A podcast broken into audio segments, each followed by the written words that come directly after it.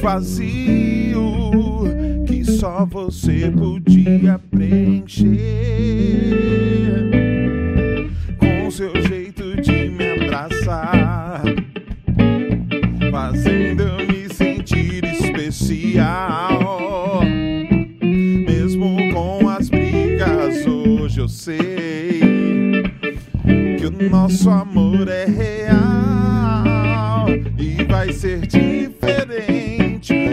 passou, passou.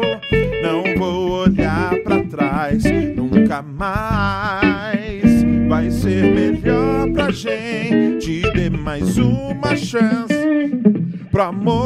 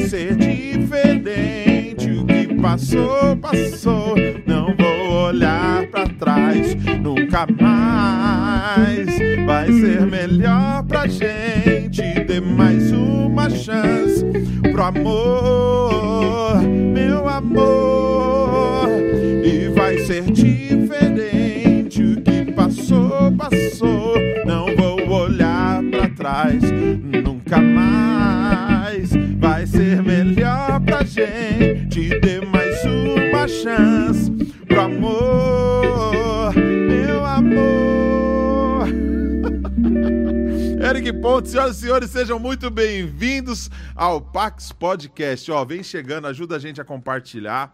Espalha para todo mundo. Hoje nós vamos falar de amor. Hoje nós vamos falar de muitas coisinhas legais. Você aí que tá com seu com seu maridinho, com sua esposinha aí, abraça, dá uma fungada nele, dá uma fungada nela, porque nós vamos conversar com um cara que, embora muito jovem, ele tem o poder das canetas.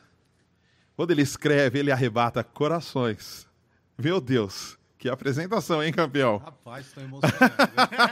Antes de apresentar esse cara, eu quero agradecer você que tem nos ajudado, que tem participado dessas lives.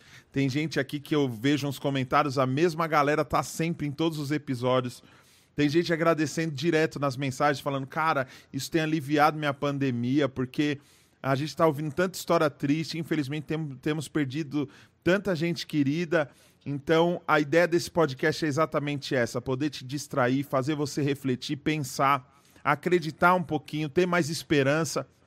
A ideia desse podcast é conversar com pessoas diferentes, mentalidades diferentes, histórias diferentes, porque você não é igual a ninguém. Então a gente pode sim aproveitar uma experiência de vida de alguém, mas sempre buscando a nossa identidade, entendendo que cada um tem uma digital, cada um tem uma história, cada um tem uma superação, e eu tenho certeza que com sabedoria e com Jesus no coração, você vai conseguir vencer qualquer parada, tá bom? Quero agradecer demais as pessoas que acreditam nesse projeto, então eu quero agradecer o pessoal da Fest Idiomas. Sara, muito obrigado, Quinho. Eles vieram aqui. Se você não assistiu o nosso episódio passado, assista, foi um episódio muito legal, onde a gente falou sobre muitas coisas. Eu quero agradecer demais porque eles acreditaram nesse projeto, estão com a gente agora nesse mês de abril e, inclusive, quero fazer um convite especial para você. Se você quer destravar, quer aprender inglês de um, com um método totalmente diferente, um método totalmente interessante, de uma forma que talvez você nunca aprendeu dentro da escola ou em nenhuma escola de idiomas, vem com a gente nesse super aulão que vai rolar já começou dia 5. Eles liberaram três episódios, mas ainda dá tempo de você entrar. O link tá aqui na descrição, tá bom? Para você participar desse super aulão que vai rolar da Fast English com a Sara Lilia, tá? Domingo vai ser ao vivão com ela. Vem para você testar, aproveita que é gratuito, é 100% gratuito, é 100% online. Esses três episódios, esse ao vivão no domingo que vai rolar, é gratuito para você ver o método e ver como eles fazem para que você destrave e que você cresça profissionalmente, porque o inglês hoje é quase que uma obrigação de qualquer profissional em qualquer área, porque é algo que vai levar você para outro nível, para outro level. Já tô voando no inglês, viu? então, eu vejo vocês no aulão, tá bom? Um beijo pra Sara, um beijo pro Tato, um beijo pro Rodrigo, um beijo pro Quinho e todo mundo da Festa Idiomas, tá bom? Muito obrigado. Quero agradecer outro cara que, inclusive, foi ele quem indicou esse convidado de hoje, que é o David da iPhone Help, aqui em São Paulo. Tudo que você tiver de Apple para resolver, fi. O cara é o MacGyver, o cara resolve. E por mais que eles estejam nesse momento fechado, eles fazem delivery, eles dão um jeito. Ele manda buscar de helicóptero, ele manda buscar de barco, de navio, qualquer coisa. O que você precisar para consertar o seu iPhone, o seu iPad, o seu iTunes, o seu i, qualquer coisa, qualquer coisa que tiver i, ele conserta. É só ligar para ele e falar: "Ai, me ajuda". Ele te ajuda. David da iPhone Help, muito obrigado. É um parceiro aqui do nosso podcast também. Quero agradecer o pessoal do Batera Clube, o pessoal da Oder, o pessoal da Onil, dos amplificadores. Se está rolando som aqui, é porque essa galera tem acreditado no nosso trabalho. Por falar em som, você percebeu que a gente não tem tecladista aqui, né? Você quer ser o meu tecladista? Fala a verdade. Imagina que legal. Você poder ver conversas incríveis, entrevistas maneiras e ainda poder fazer um bom jazz. Vem com a gente que eu estou procurando um novo tecladista. Então, se você é tecladista, você vai ser o meu maestro, o pianista Pax Podcast. Se você tem um amigo que toca teclado, ele sabe fazer uns efeitos, ele sabe fazer uns acordes tortos, ele sabe fazer umas frases bem maneiras e também sabe fazer alguns efeitos, sons de videogame, som de qualquer coisa no teclado. Eu quero o cara bem versátil. Se você quiser ser um tecladista aqui no nosso estúdio, no Pax Podcast, entre em contato com esse número que está aparecendo aqui na tela. Se o Marcelo não colocar rápido, eu vou passar essa vergonha. Já pensou que aqui não aparece o número na tela. Ai, Marcelo. Ele acha que eu não assisto o episódio depois. Eu assisto.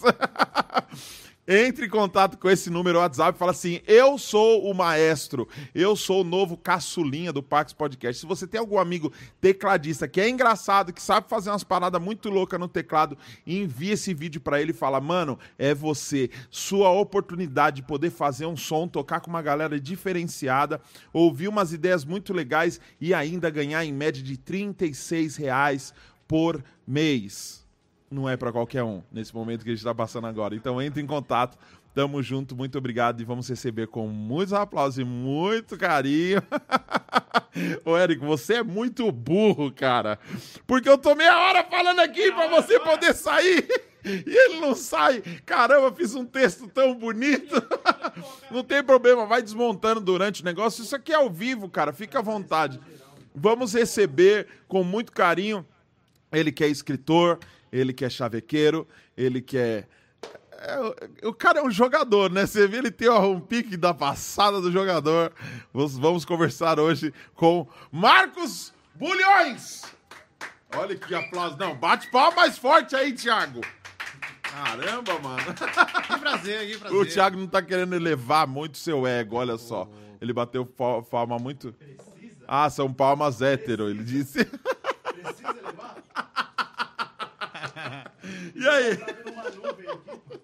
e aí? Pode crer, né? Bom. Chegou na Caramba, nuvem. mano, eu tô bonito, eu tô bonito, tô bonito. o cara tá se assistindo, Tô bicho. bonito, tô bonito, tô bonito. Meu Deus do céu. Caramba, que delícia. Bom, e quero agradecer antes de tudo, galera, muito obrigado. É, Dante, obrigado de verdade. É uhum. muito curioso como a vida ela nos reserva algumas surpresas, cara. Porque quando tu com, começou a lançar os seus vídeos de pastorzão, uhum. eu, eu assistia, mano, e eu morria de rir, eu achava uhum. muito interessante. E na época, inclusive, eu congregava. Tá, tá saindo daí. Ah, tá, tá. É, se aproxima um pouquinho mais que Me perdoe. fica mais, mais presença vocal. Muito, muito obrigado. Tá esterilizado. E top. E, e assistir os seus vídeos, cara. Eu nunca imaginei que a gente ia poder bater esse papo nessas circunstâncias e, e ainda mais especial nesse momento, cara. Você Entende? era de igreja? Sim, que cara. igreja que você Eu era da Assembleia de Deus. Não Belém. É... Meu Deus, que transformação, cara! Que conversão. Esse cabelo é inaceitável. Meu Deus, se chegasse E quero mandar. Não, a jaqueta perdão. do Michael Jackson Pô, assim cara. na igreja, no culto, você ia ó, ser eu quero, excomungado. eu quero mandar um beijão para amigos meus que estão assistindo, que, que ainda congregam, né? Que, que são homens de Deus e homens bons. Então, um beijo aí pro Vini, um beijo pro Vagninho. Vagninho, um beijão, que são fãs seus, cara. O- Um beijo Vini é pros seu meus fã, amigos da mano. Assembleia. É, Ô, mano. Carol, você mandou um. É, mano, porque assim, ó que interessante, né, mano? Quando você ama uma pessoa, É. o sentimento é importante, saca? Independente de como você o entrega. E eu acredito que existem níveis de afetividade, de espiritualidade, que independe de uma religião, saca? Aham. Mano, a gente tem gente demais no mundo. E cada pessoa é um universo. Então eu acredito que é muito bacana você mandar força, a não ser que isso seja Gaia. Aí é um absurdo, traição. nem Jesus, nem. Diga aí, meu mano, nem Jesus, né? Mas, Dani, ô, prazerzão, mano, de verdade. Mano, A honra tá aqui. prazer é meu. Deixa eu te perguntar, velho, pra começar. Como que você começou essa, bara- essa pegada de poema, e de escrever e tal? Cara, eu comecei a escrever muito tarde em relação à galera que eu tenho contato. E geralmente a galera começa a escrever é, com 5, 6 anos de idade, 12 anos de idade. E eu comecei a escrever de verdade quando eu tinha 21. Então eu lembro que eu passei um momento muito delicado da minha vida, foi o pior ano da minha vida. Tudo que podia, po- podia assim, dar errado, deu errado. E eu cheguei no momento, Dani, que eu cogitei a minha vida. Entendeu? Eu reavaliei a minha vida. É mesmo? De verdade, de verdade. Então tudo deu errado. Em um ano só, é, eu terminei o meu noivado. Minha mãe, ela teve um câncer. Meu irmão, ele estava preso e estourou uma rebelião no presídio dele. E eu não conseguia ter contato para saber se ele estava vivo. E isso foi demais para mim, saca? Tem um, um Uhum. poema do Drummond é, chamado Mundo Grande que ele fala assim, né? Tu sabes como é difícil aguentar tudo isso e sofrer tudo isso em um peito de homem sem que ele estale. E o meu estalou. Eu adoeci de verdade, Caramba, cara. mano. Eu, cara, eu fiquei com pedra nos rins. Eu desenvolvi uma depressão muito profunda. Eu perdi, assim, 42 quilos em dois meses, mano. E eu fiquei muito mal e eu cogitei realmente a minha vida. Porque a, o sentido da vida, ou ao menos o sentido que a gente encontra na vida, ele está baseado naquilo que nós amamos. E, a, a- inclusive, a psicanálise, que é uma linha fantástica, ela diz que quando há o surto para as pessoas que, que, que desenvolvem uma psicose, é porque aquilo, o objeto que elas amavam, que praticamente construía a realidade delas, ele é perdido. Então ela tem duas opções. Ou ela vivencia o luto, né, segundo Freud, e passa por esse processo, ou ela nega e que uma melancolia. E aí ela vai, surta e desenvolve uma outra realidade onde aquilo que ela ama tá. E aí eu precisava criar uma nova realidade. E aí eu dei o primeiro passo, que eu acredito que às vezes é até o parágrafo, né? Aí eu vi que eu era escritor, que eu era responsável e criador da minha história. E eu acho que eu recriei Mas você sempre foi bacana. bom, assim, de, porque você fala muito bem, velho. Você Cara, eu sempre elabora senti muito, sempre senti muito, sempre fui muito sensível. Uma vez, inclusive, eu, o meu pai me deu uma bronca e aí eu fui e falei pra ele falei assim: pai, não briga comigo que eu sou sensível. Meu pai, caindo na minha cara, tá ligado? Mas eu sempre fui sensível. E eu encontrei nas palavras uma maneira de transportar essa sensibilidade. Vai ser muito interessante porque a maioria da galera que talvez nunca me tenha me visto no YouTube, Aham. vocês vão ter é, uma experiência muito interessante com esse nosso papo, porque a maioria das vezes, o cara que escreve, ele não pensa só aquilo que ele escreve. Pensa muito mais coisas. Uhum. Só que se eu escrever, eu serei preso. é nóis. Caramba! Que absurdo. Caramba, velho. E esses livros aí, mano, conta um pouco Bom. da.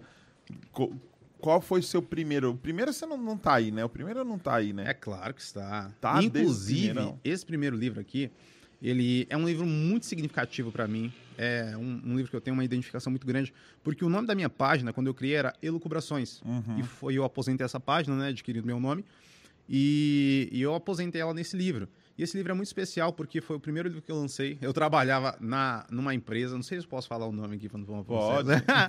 Cara, eu trabalhava num call center. Quando eu saí de lá, eu peguei a, a grana da rescisão, eu recebi 7 mil reais de rescisão. E eu tinha entrado em contato com a galera da editora. Aham. E assim, mano, sinceramente, eu fazia psicologia, não tinha grana, saca? Não tinha, sobrava 10 conto pra mim, porque eu pagava as coisas lá em casa. Aí saiu da Atento. E aí, mano, foi, e foi, foi exatamente da Atento. Um beijo pra galera da Atento. Mano, se liga. Eu escrevi. Ô, mano. Eu escrevi 80% desse livro no mapeava. E ó, se liga, mano. A, a, até a, a, moça, né, que era gestora na época, é. quando ela me mandou embora, porque eu queria muito ser mandado embora, os caras não mandam embora nem ferrando. não manda. Se você quiser sair da tela, não diga que você quer sair. Faça o contrário. Fala, mostra que você quer ficar, que a galera passa o rodo em você. Vai fazendo cagada é, e fala, eu quero mano, continuar Exatamente. Aqui. Porque se liga, isso é muito importante, cara, porque na época eu fazia algo que me gerava recurso, só que eu não me sentia realizado. É. E ali eu já percebi indícios do que a vida me oferecia. A primeira vez que eu peguei um, um, um busão, Dani, para ir para o centro de São Paulo, eu fiquei reavaliando a minha vida porque eu pensava assim, cara, eu, eu entrei nesse ônibus, eu levei duas horas para chegar no meu trabalho. Eu vou trabalhar oito horas, mais duas horas para voltar. São 12 horas. 12 horas é praticamente metade do meu dia. Se eu viver assim, é metade da minha vida. Se eu viver infeliz, minha vida não teve sentido. E eu ficava tentando caçar algo que fosse eu. Quando eu comecei a escrever, eu me encontrei, cara, de verdade. E aí eu queria sair de lá porque eu queria lançar o meu livro, etc. E aí caiu 7 mil reais na minha conta. 10 horas da manhã, meio-dia, eu fiz a transferência e comprei mil cópias. E não contei pra, nem para minha mãe. Se eu contasse pra minha mãe, eu mandava é embora da rua. Quero mandar um beijo pra minha mãe. Minha fã número um tá assistindo. Mãe, ama a senhora. Se liga. E aí eu fui, lancei o primeiro livro e demorou muito pra eu vender, cara. Porque eu só tinha um Facebook, não tinha Instagram. E eu não queria ir pro Instagram de jeito nenhum. É igual a galera me cobra muito estar no YouTube. Eu estou, agora que eu comecei esse movimento de YouTube. E eu postava os textos e deixava lá, nem via. E os textos começavam a crescer muito, viralizar. E aí uma vez eu tinha 5 mil seguidores, postei um texto e fui dar um rolê com o Brigadeirinho, meu, meu sobrinho. E, mano, quando eu peguei meu celular, tinha lá 9999. Eu falei, mano, vazou algum nude meu, mano. Não é possível. Muita notificação. Quando eu fui ver, meu texto tinha viralizado. Aí eu tinha 5 mil seguidores, eu fui para 12 mil seguidores. Uhum. Só que aí eu percebi uma coisa muito importante, mano. o impacto que isso gerava na vida das pessoas. Você sabe qual texto foi esse? Sei, com certeza. É fácil achar? É, não, é um, é um, e era um texto normal. Sendo muito sincero para você, era um texto normal, não era um texto bom. Sendo ah, honesto para. contigo. Deixa é, eu ler. É, um exemplo. É, Como que é? Você, você lembra? Assim, lógico, com certeza. Eu dizia assim, vamos dizer, porque tinha um casal com uma foto assim, ó, com o, a aliança. aliança. E as fotos para mim sempre foram muito significativas. A gente pode até falar sobre isso ao decorrer do programa. Uhum. Sempre me passaram muito uma ideia e eu meditava naquilo e escrevia. E aí eu dizia assim: é, vamos dizer que a gente é muito novo, saca? Para uhum. se apaixonar, para casar, para ter uma relação. E ali eu, eu, ao invés de falar pra galera que se foda, eu falei que se ame, que se ame, ah, tá ligado? Entendi, e, entendi. de verdade, mano. E aí o texto viralizou, mas não é um texto bom. Por quê? Foi, a, foi quando eu tensionei a, a prestar atenção no Instagram, mas eu já tinha uma página no Facebook de 300 mil seguidores sacou? Hum. E eu construí isso muito rápido, mano. Então eu saí de lá, lancei o meu livro. E o Vini, inclusive, que tá assistindo, o Vini foi lá, o Vagninho também, que são seus fãs seus, mano. É. É, e a galera é. da igreja. Ô, oh, manda um Deus, uma paz do Senhor para os meninos. Shalom. A ah. paz do Senhor, o pessoal da Assembleia da Bleia. É. Ei, queridos terra, tocha, manto de canarábia. E fumaça. Um beijo para vocês fumaça, aí. Não. Deus abençoe vocês. Obrigado pela audiência. E olha, o cara tá desviado aqui, ó, usando isso aqui, mas ele tá usando isso aqui para parar de fumar, né? É verdade. Então é por uma boa causa. Hum. Nunca é por uma, uma causa, na né? verdade, nunca. mas foi, cara. Eu lancei o livro. E nesse livro eu tenho aqui duas, dois momentos que me mostraram uma coisa assim muito interessante sobre a minha carreira. Que, é. E sendo muito honesto, eu falo isso, infelizmente a gente às vezes não tem a, a condição de conhecer uma pessoa, e quando a gente escuta ou vê aquela pessoa, a gente cria é, preconceitos, etc. E às vezes as pessoas mais sinceras são as mais más compreendidas. Porque você fala, mano, o cara não pode ser tão verdadeiro. Eu vou ser muito verdadeiro com você, como eu fui com meu mano parceiro, Eric. Mano, você arrebentou. Inclusive, como vai ficar sal? Galera que assistiu esse daqui vai ter que assistir de sexta-feira. Na é verdade, mano, Sexta. vai ter. Ó, mas não posso dar spoiler, desculpa. Tiago Carvalho, Tiago é. Carvalho, já, já, já, divulgamos. Já, ah, é. então já era, já era, já era. ah, pois, ó, Tiago, é nós, eu parceiro. eu não sabia. Aí se liga, eu sabia que o que eu fazia era muito bom. Eu sabia, eu tinha certeza.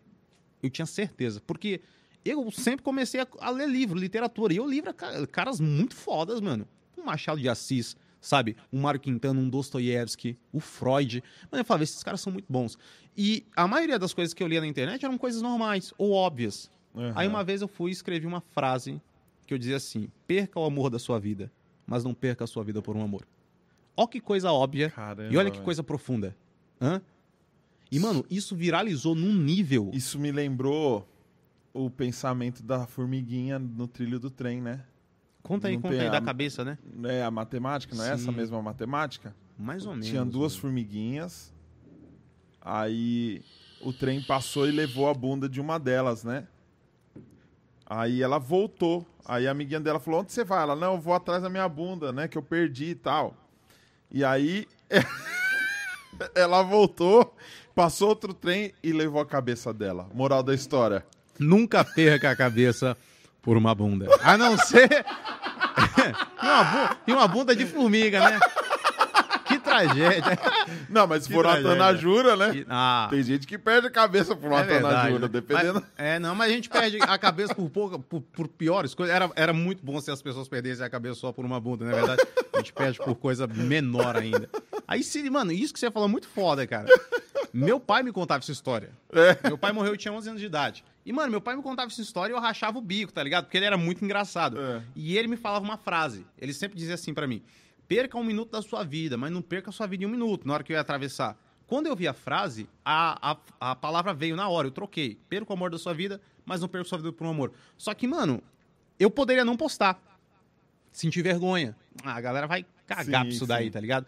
Só que eu falei assim, não, mano, agora eu sou escritor, foda-se. E eu postei. Foi a frase mais lida do ano 2016 aqui no Brasil, mano. Sério? A Ana Maria Braga falou no programa dela e não me citou. Você acredita?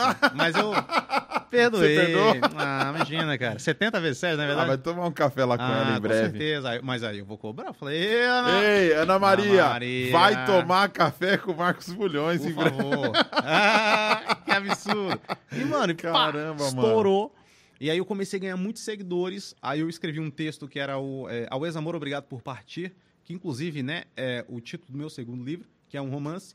E, e eu escrevia, cara, coisas realmente boas. Então, quando viralizava, Dani, viralizava de verdade. E eu comecei a, a sintonizar isso daí.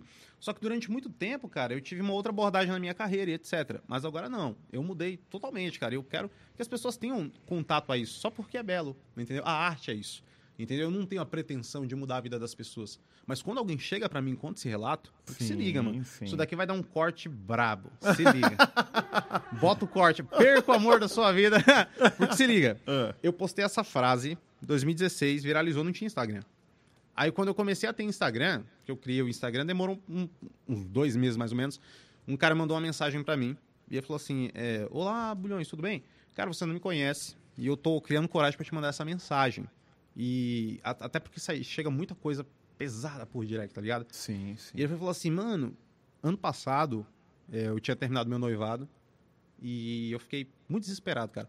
É, Bulhões, eu pensei em me matar. E eu não só pensei, como eu comprei os remédios. E aí eu fui pra casa, tava com a minha tia, tava esperando ela sair, me tranquei no banheiro pra tomar o medicamento, porque eu não queria que, ela, que fizessem lavagem. Ó a profundidade daquilo que ele me falou. Pra a crueza de detalhes, pra você ver a convicção da pessoa. E eu tava vendo o meu Instagram, passando pra cima, e aí eu vi uma frase que dizia assim, ó, perca o amor da sua vida, mas não perca sua vida por amor. Marcos, eu tomei um choque tão grande. Uhum. E ali eu falei assim, o que eu tô fazendo da minha vida? E ele terminou a mensagem mandando assim, Dani, muito obrigado por salvar a minha vida. Uhum. Naquele momento, eu juro pra você, eu tive dois grandes sentimentos. Um dos maiores da minha carreira. Ali eu entendi a profundidade do meu trabalho. Primeiro, eu me achei foda pra caralho. Eu falei, mata, mano. Mano, que maluco bom, mano. Puta. Ah, essa frase é do caralho. mano, me senti, mas me senti muito feliz. Sim, sim. De verdade. Só que por um outro lado, mano, eu senti assim, o seguinte sentimento. E se eu não tivesse escrito? Sim. Saca? Mahatma Gandhi, ele dizia que quando você pode fazer o bem e não faz, você comete um furto, mano. Ó quanta coisa a gente furta das pessoas por não ter a coragem de Nossa. fazê-las. Nossa, Tá ligado? velho. Então, mano, é por isso que eu louvo muito o trabalho de vocês. É um trabalho de coragem. Ainda mais nesse momento de pandemia. Sim, entendeu? sim. Então, tudo que eu faço, Dani, você vai ver, é de coração e é com coração, mano. Então, trouxe esse livro bala pra você. e ele começa com essa frase, mano, aqui, ó. Ah, eu, eu essa história é muito linda, galera. Quando eu lancei esse livro, a mulher que entrou em contato comigo é, É. a Ana, né? Ana Domenici. E ela, mano, me cuidou assim porque eu não sabia nada, cara. Eu lancei meu livro independente, sozinho. E ela foi, me ajudou e tal. Ela era da, da, da galera da editora. E conforme o tempo foi passando, meu livro foi vendendo bastante. E ela foi falou assim, cara, quando chegar na décima edição, a gente faz uma edição comemorativa, porque essa é uma edição comemorativa, décima Aham. edição, mano. Ô, Dani, é livro demais, mano. Se liga. Sim. Aí eu falei assim, não, demorou. E aí, faltando assim cerca de cinco meses para lançarmos a décima edição, ela descobriu que ela tava com câncer, cara. E quando ela me ligou, porque a gente entrava em contato, eu, eu busco fazer amigos, de Uhum, verdade, entendeu? Pra mim, os, os contatos não são só contatos. As pessoas não são pessoas apenas. São histórias, mano, entendeu? Sim. E, e a gente se conectou e ela me ligava e a gente ia falar do livro, a gente batia papo de horas, entendeu? Ela falava do esposo dela, das menininhas, né, que eram as filhas dela. E, e aí, quando a gente se falou, ela comentou que ela tava com câncer. E eu fiquei muito chateado, chorei esse dia, mano. Uhum. E aí, passaram uns três meses, eu recebi a notícia que ela tinha falecido, cara. E foi muito duro, porque ela não pôde fazer a capa do meu livro. Aham. E, e eu dediquei assim de uma maneira. Eu já ia dedicar esse livro para ela em vida. E, infelizmente eu tive que dedicar em morte, porque é em memória da Ana, né? Então quero mandar um beijo aí pro, pro marido dela, né? Para as filhas, um beijo para vocês. Pra você ver quanto, independente da vida ser finita, você consegue criar um impacto especial na vida das pessoas. Saca? Sim, Se não sim. fosse ela, Dani, por mais que ela tenha morrido, talvez eu não estivesse aqui. Uhum. Entende? Então não é que a vida vai acabar, é o que você faz antes que isso aconteça, mano. Eu penso assim. Sim, sim, cara. Você é novo pra caramba, velho. Você, você- não, você é muita plástica? O- O que não, que o é? Fernando Sabino, ele dizia que todo poeta nasce velho, mano. É assim, velho. Sacou? Porque, Mas a- ó, normal, vou falar um 27 negócio anos. porque assusta um pouco. Claro. Chega aqui um moleque, que você é um moleque. Moleque, na Bíblia é pecado, que é Moloque. Eu, É eu- nada. E depois eu que sou desviado. Ah, vacilão. caramba, o Ah, cara é se escritor e ainda não se ligou que isso é apenas uma coincidência fonética. Moleque. Moloque é uma coincidência fonética que só na língua portuguesa. é- é- até porque Moloque no original não é Moloque. O original Ah. é Ramakchone.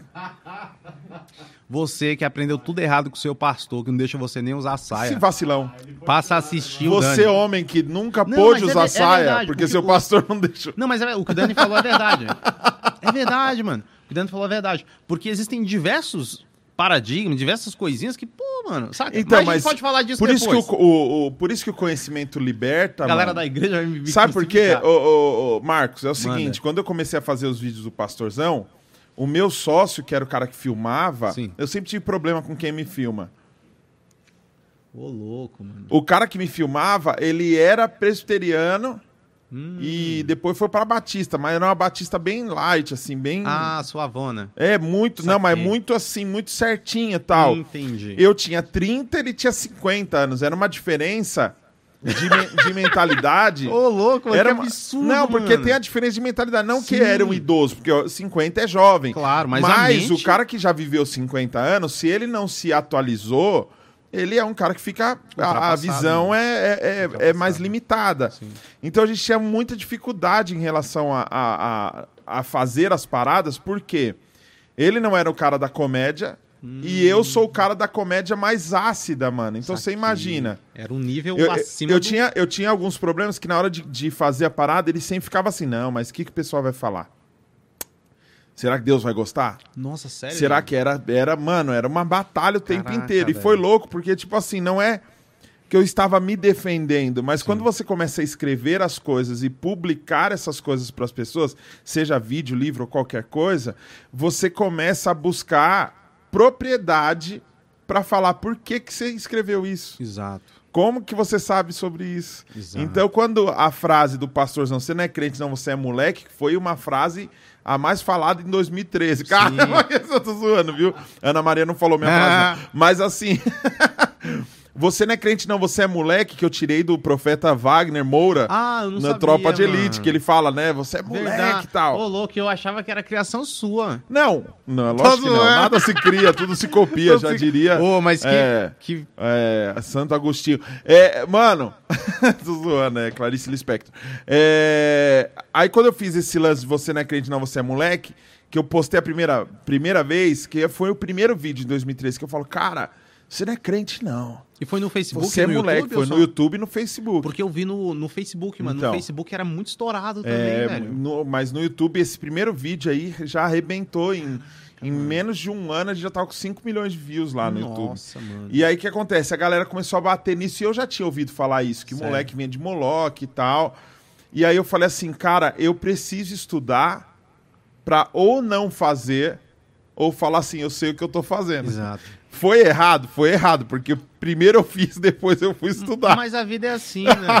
Não é verdade? Mas eu fui buscar, cara, eu entrei no Google e tal, e eu fui pesquisar e eu vi muita coisa assim, sem bibliografia, Sem referência. referência, sem nada. E caramba, e o único estudo que eu achei que tinha uma referência forte, que você via que era uma parada mais é, coesa, Certo. tá ligado? Mais confiável. É, o cara, o cara explicou o- esse lance da coincidência fonética. Sim. Tipo, mano, primeiro que moleque no original não é moleque. Moleque foi a tradução pra sua língua. Sim. E o, o Moloch também não é Moloch no original. Então, é a mesma coisa que eu falar aqui. É, é- é faca, né? é, te- eu- no- nos Estados Unidos ou, ou em, em lugares que você é, tem a língua inglesa, Sim. que se você fala muito rápido a palavra faca, a pessoa pode confundir com, é, é, com outra palavra que é mais pesada para eles, entendeu?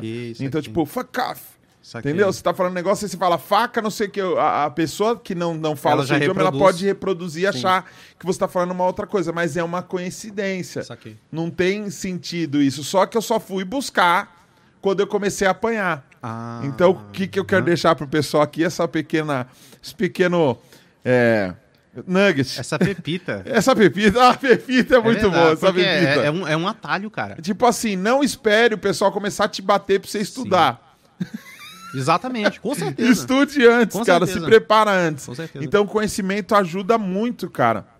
E a gente vê um cara jovem como você, eu vou ser sincero, vou abrir o coração, porque a ideia daqui, a ideia aqui é abrir o coração mesmo Perfeito. e fazer a parada, mano. Ótimo. É, porque o que a gente quer aqui é verdade, nessa mesa aqui é verdade. Por isso que tem isso aqui, ó, pra você comer, porque a gente quer eu adoro amendoim. por- porque então, pode pegar, é afrodisíaco. Ah. Até pra você falar de coisas românticas aí, vai ser legal, de repente, a mesa toque. Ô, louco. Quem, quem, me, quem me dera ter esse dom? Porque quando a gente vê um cara jovem falando muito bem, muito, muito arrumado, muito eloquente, com uma construção muito bem Você feita, desconfia, não desconfia? não só desconfia, não só desconfia. A gente se sente inseguro, velho. Caralho, sério. Mano, eu nunca tinha pensado nisso, cara. Lógico. Você é louco, mano. Eu tô aqui Caramba. fazendo podcast todo dia. Todo dia, todo dia, todo dia. Mano, eu não tenho mais roupa pra fazer podcast, velho. Eu não Saquei. sabia que era assim, 16 episódios por dia, mano. Cansativo, né, mano? Aí, aí eu gravei um, aí você veio, o que que eu fiz? Eu só fui lá no fundo, inverti a camiseta, tirei a camisa e já era, mano. Pode crer. E embaixo dessa mesa as pessoas não estão vendo, mas eu estou de chinelos. Mas eu vi, eu achei delicioso. Eu estou de chinelos, com esse pezão de broa branca. Achei tá o ligado? estilo, achei Então, o tipo, estilo. Mas isso, isso dá uma insegurança, dá uma vulnerabilidade. E aí quando a gente vê, é muito louco, porque eu acho que tem a ver com amor próprio. Total. Quando a gente vê um cara que acredita muito no que faz, quando a gente vê um cara muito firme nas suas convicções e um cara que sabe muito o que quer, a gente taxa o cara de arrogante, É, velho. mano. A gente, a, a gente taxa o Eu cara sou de muito so- cancelado por isso, de cara. soberbo, Sou muito cancelado de mala, tá ligado? Porque, tipo, quem não te De conhece. comedor. É, É, mano, mano. porque vê você assim e fala, Ih, ó lá, olha o cara, olha o jeito que ele. Isso. Ih", Ao invés de valorizar a parada e falar, Sim. caramba, que cara inteligente, que cara, que cara realizado, bem resolvido. Exato. Né? Eu acho que vai muito do amor próprio. Na verdade, a gente acaba refletindo O que nos por- falta. o que, porque tá faltando, às vezes tá faltando isso na- em nós. Tem, Sim. tem gente aqui que, que tá assistindo a gente que poderia estar evitando suicídios por aí, Pô, mano, pensou, produzindo, fazendo as paradas, Exato. então é muito louco.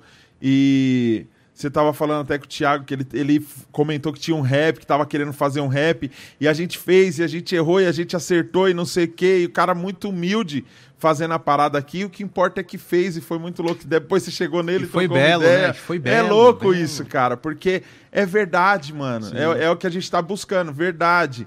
Sem é, esse monte de proteção que a gente tem em relação ao ego, que às Sim. vezes fala mais do meu ego do que do seu. Porque qual é o problema você saber o que quer? Qual é o problema você ter construído um monte de coisa? Exato. Qual é o problema de você ter vencido um monte de coisa que talvez eu ainda não venci? As pessoas precisavam, eu acho que as pessoas precisam muito entender isso e aprender a se amar também, porque até a própria Bíblia fala para você amar o próximo como a ti mesmo. E eu vejo que hoje a gente tem um problema sério de pessoas que não se amam e pessoas que não acreditam em si mesmas. Caramba, mano, eu não acredito, velho. Eu, eu direto, mano. Sim. Direto me pego nisso, velho. Em bloqueios ridículos, velho. Puxa, eu não vou ter um podcast.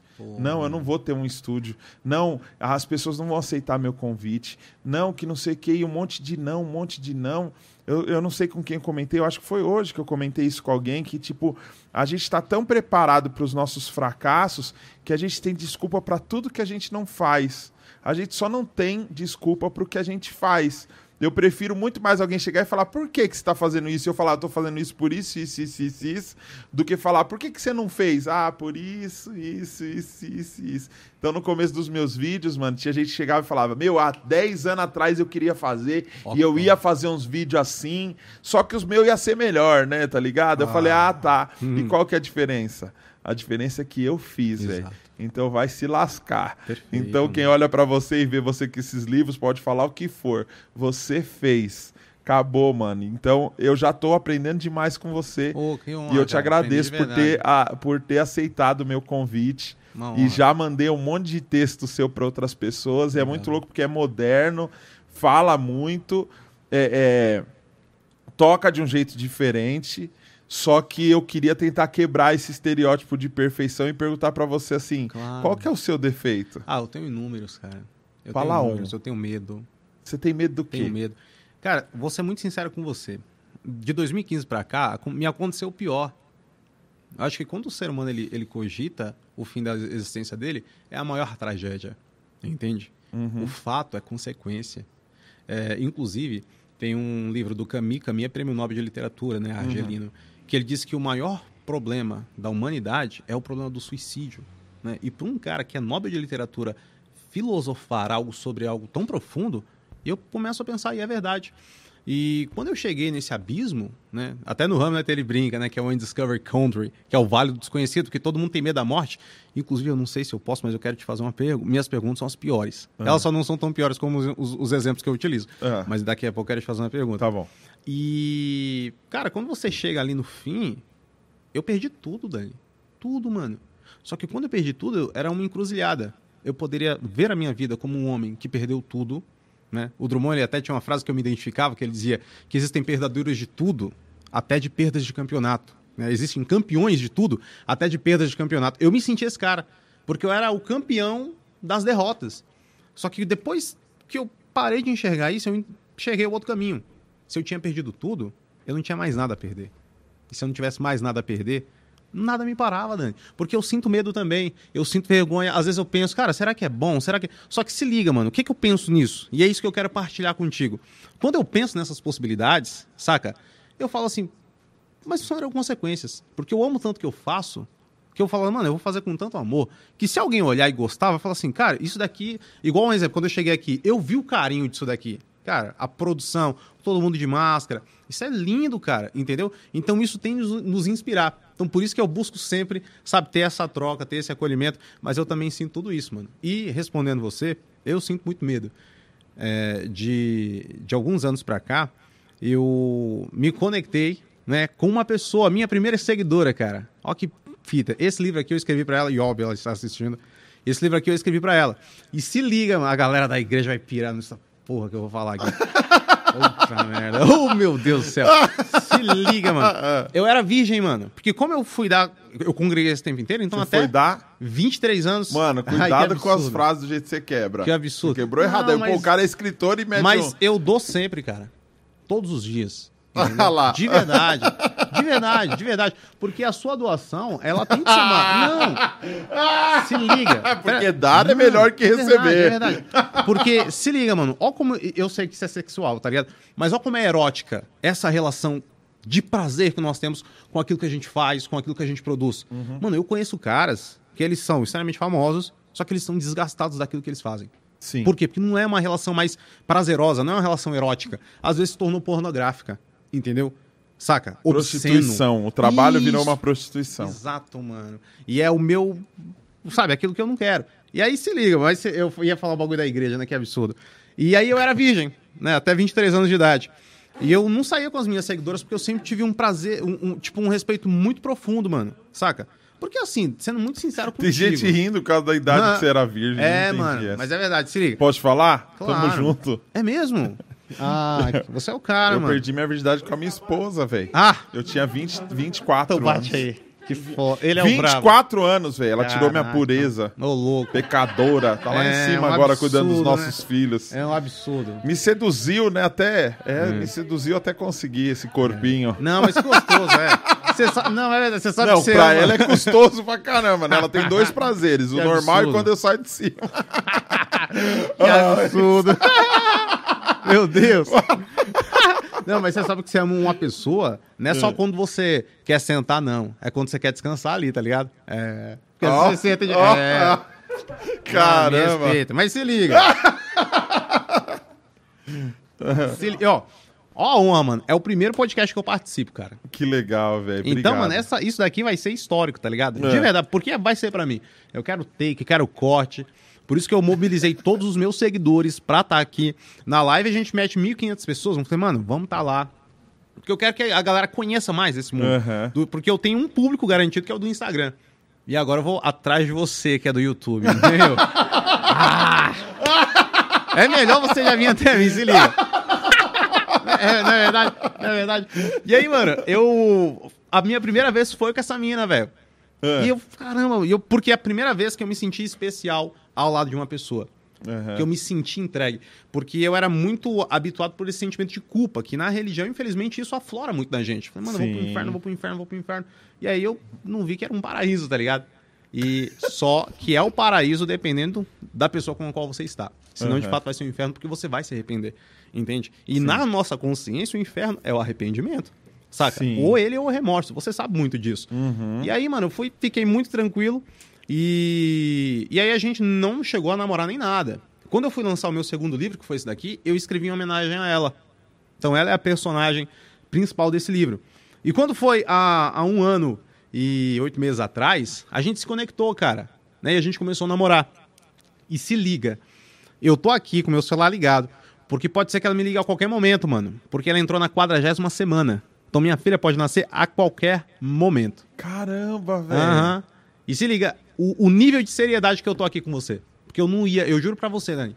Eu recusei convites, recusei viagens, recusei tudo. Isso foi a única coisa que eu aceitei a esse nível. Por isso que meu celular tá ligado.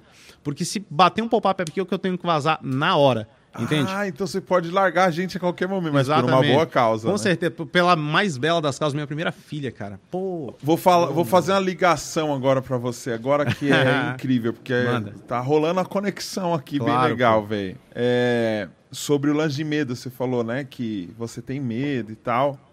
Eu fiz um texto de stand-up chamado Você Tem Medo de Quê? Aonde eu falava nas igrejas sobre medos. E eu falava sobre medo de barata, medo de, de barata para mulher, medo de barata com asa para o homem, medo de filme de terror, medo de é, assombração e espírito, porque o crente tem muito disso, né? O Sim, crente místico, go- né? Ghostbuster, né? Que É. tu- Tudo ele tá caçando fantasma, né? Tudo ele tá vendo vulto, tá vendo as coisas e tal. E no final eu falo sobre o, o lance de é, o contrário de medo não é coragem, porque tem gente corajosa que tem medo. Né? O contrário de medo é fé.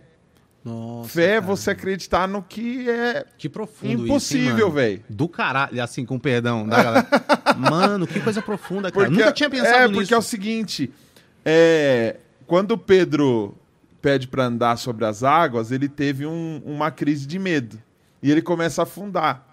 E aí a, a- aquela história, tal, independente se a pessoa acredita ou não, naquela história conta que Jesus pega na mão dele assim e fala: "Homem de pouca fé, por que você duvidou?"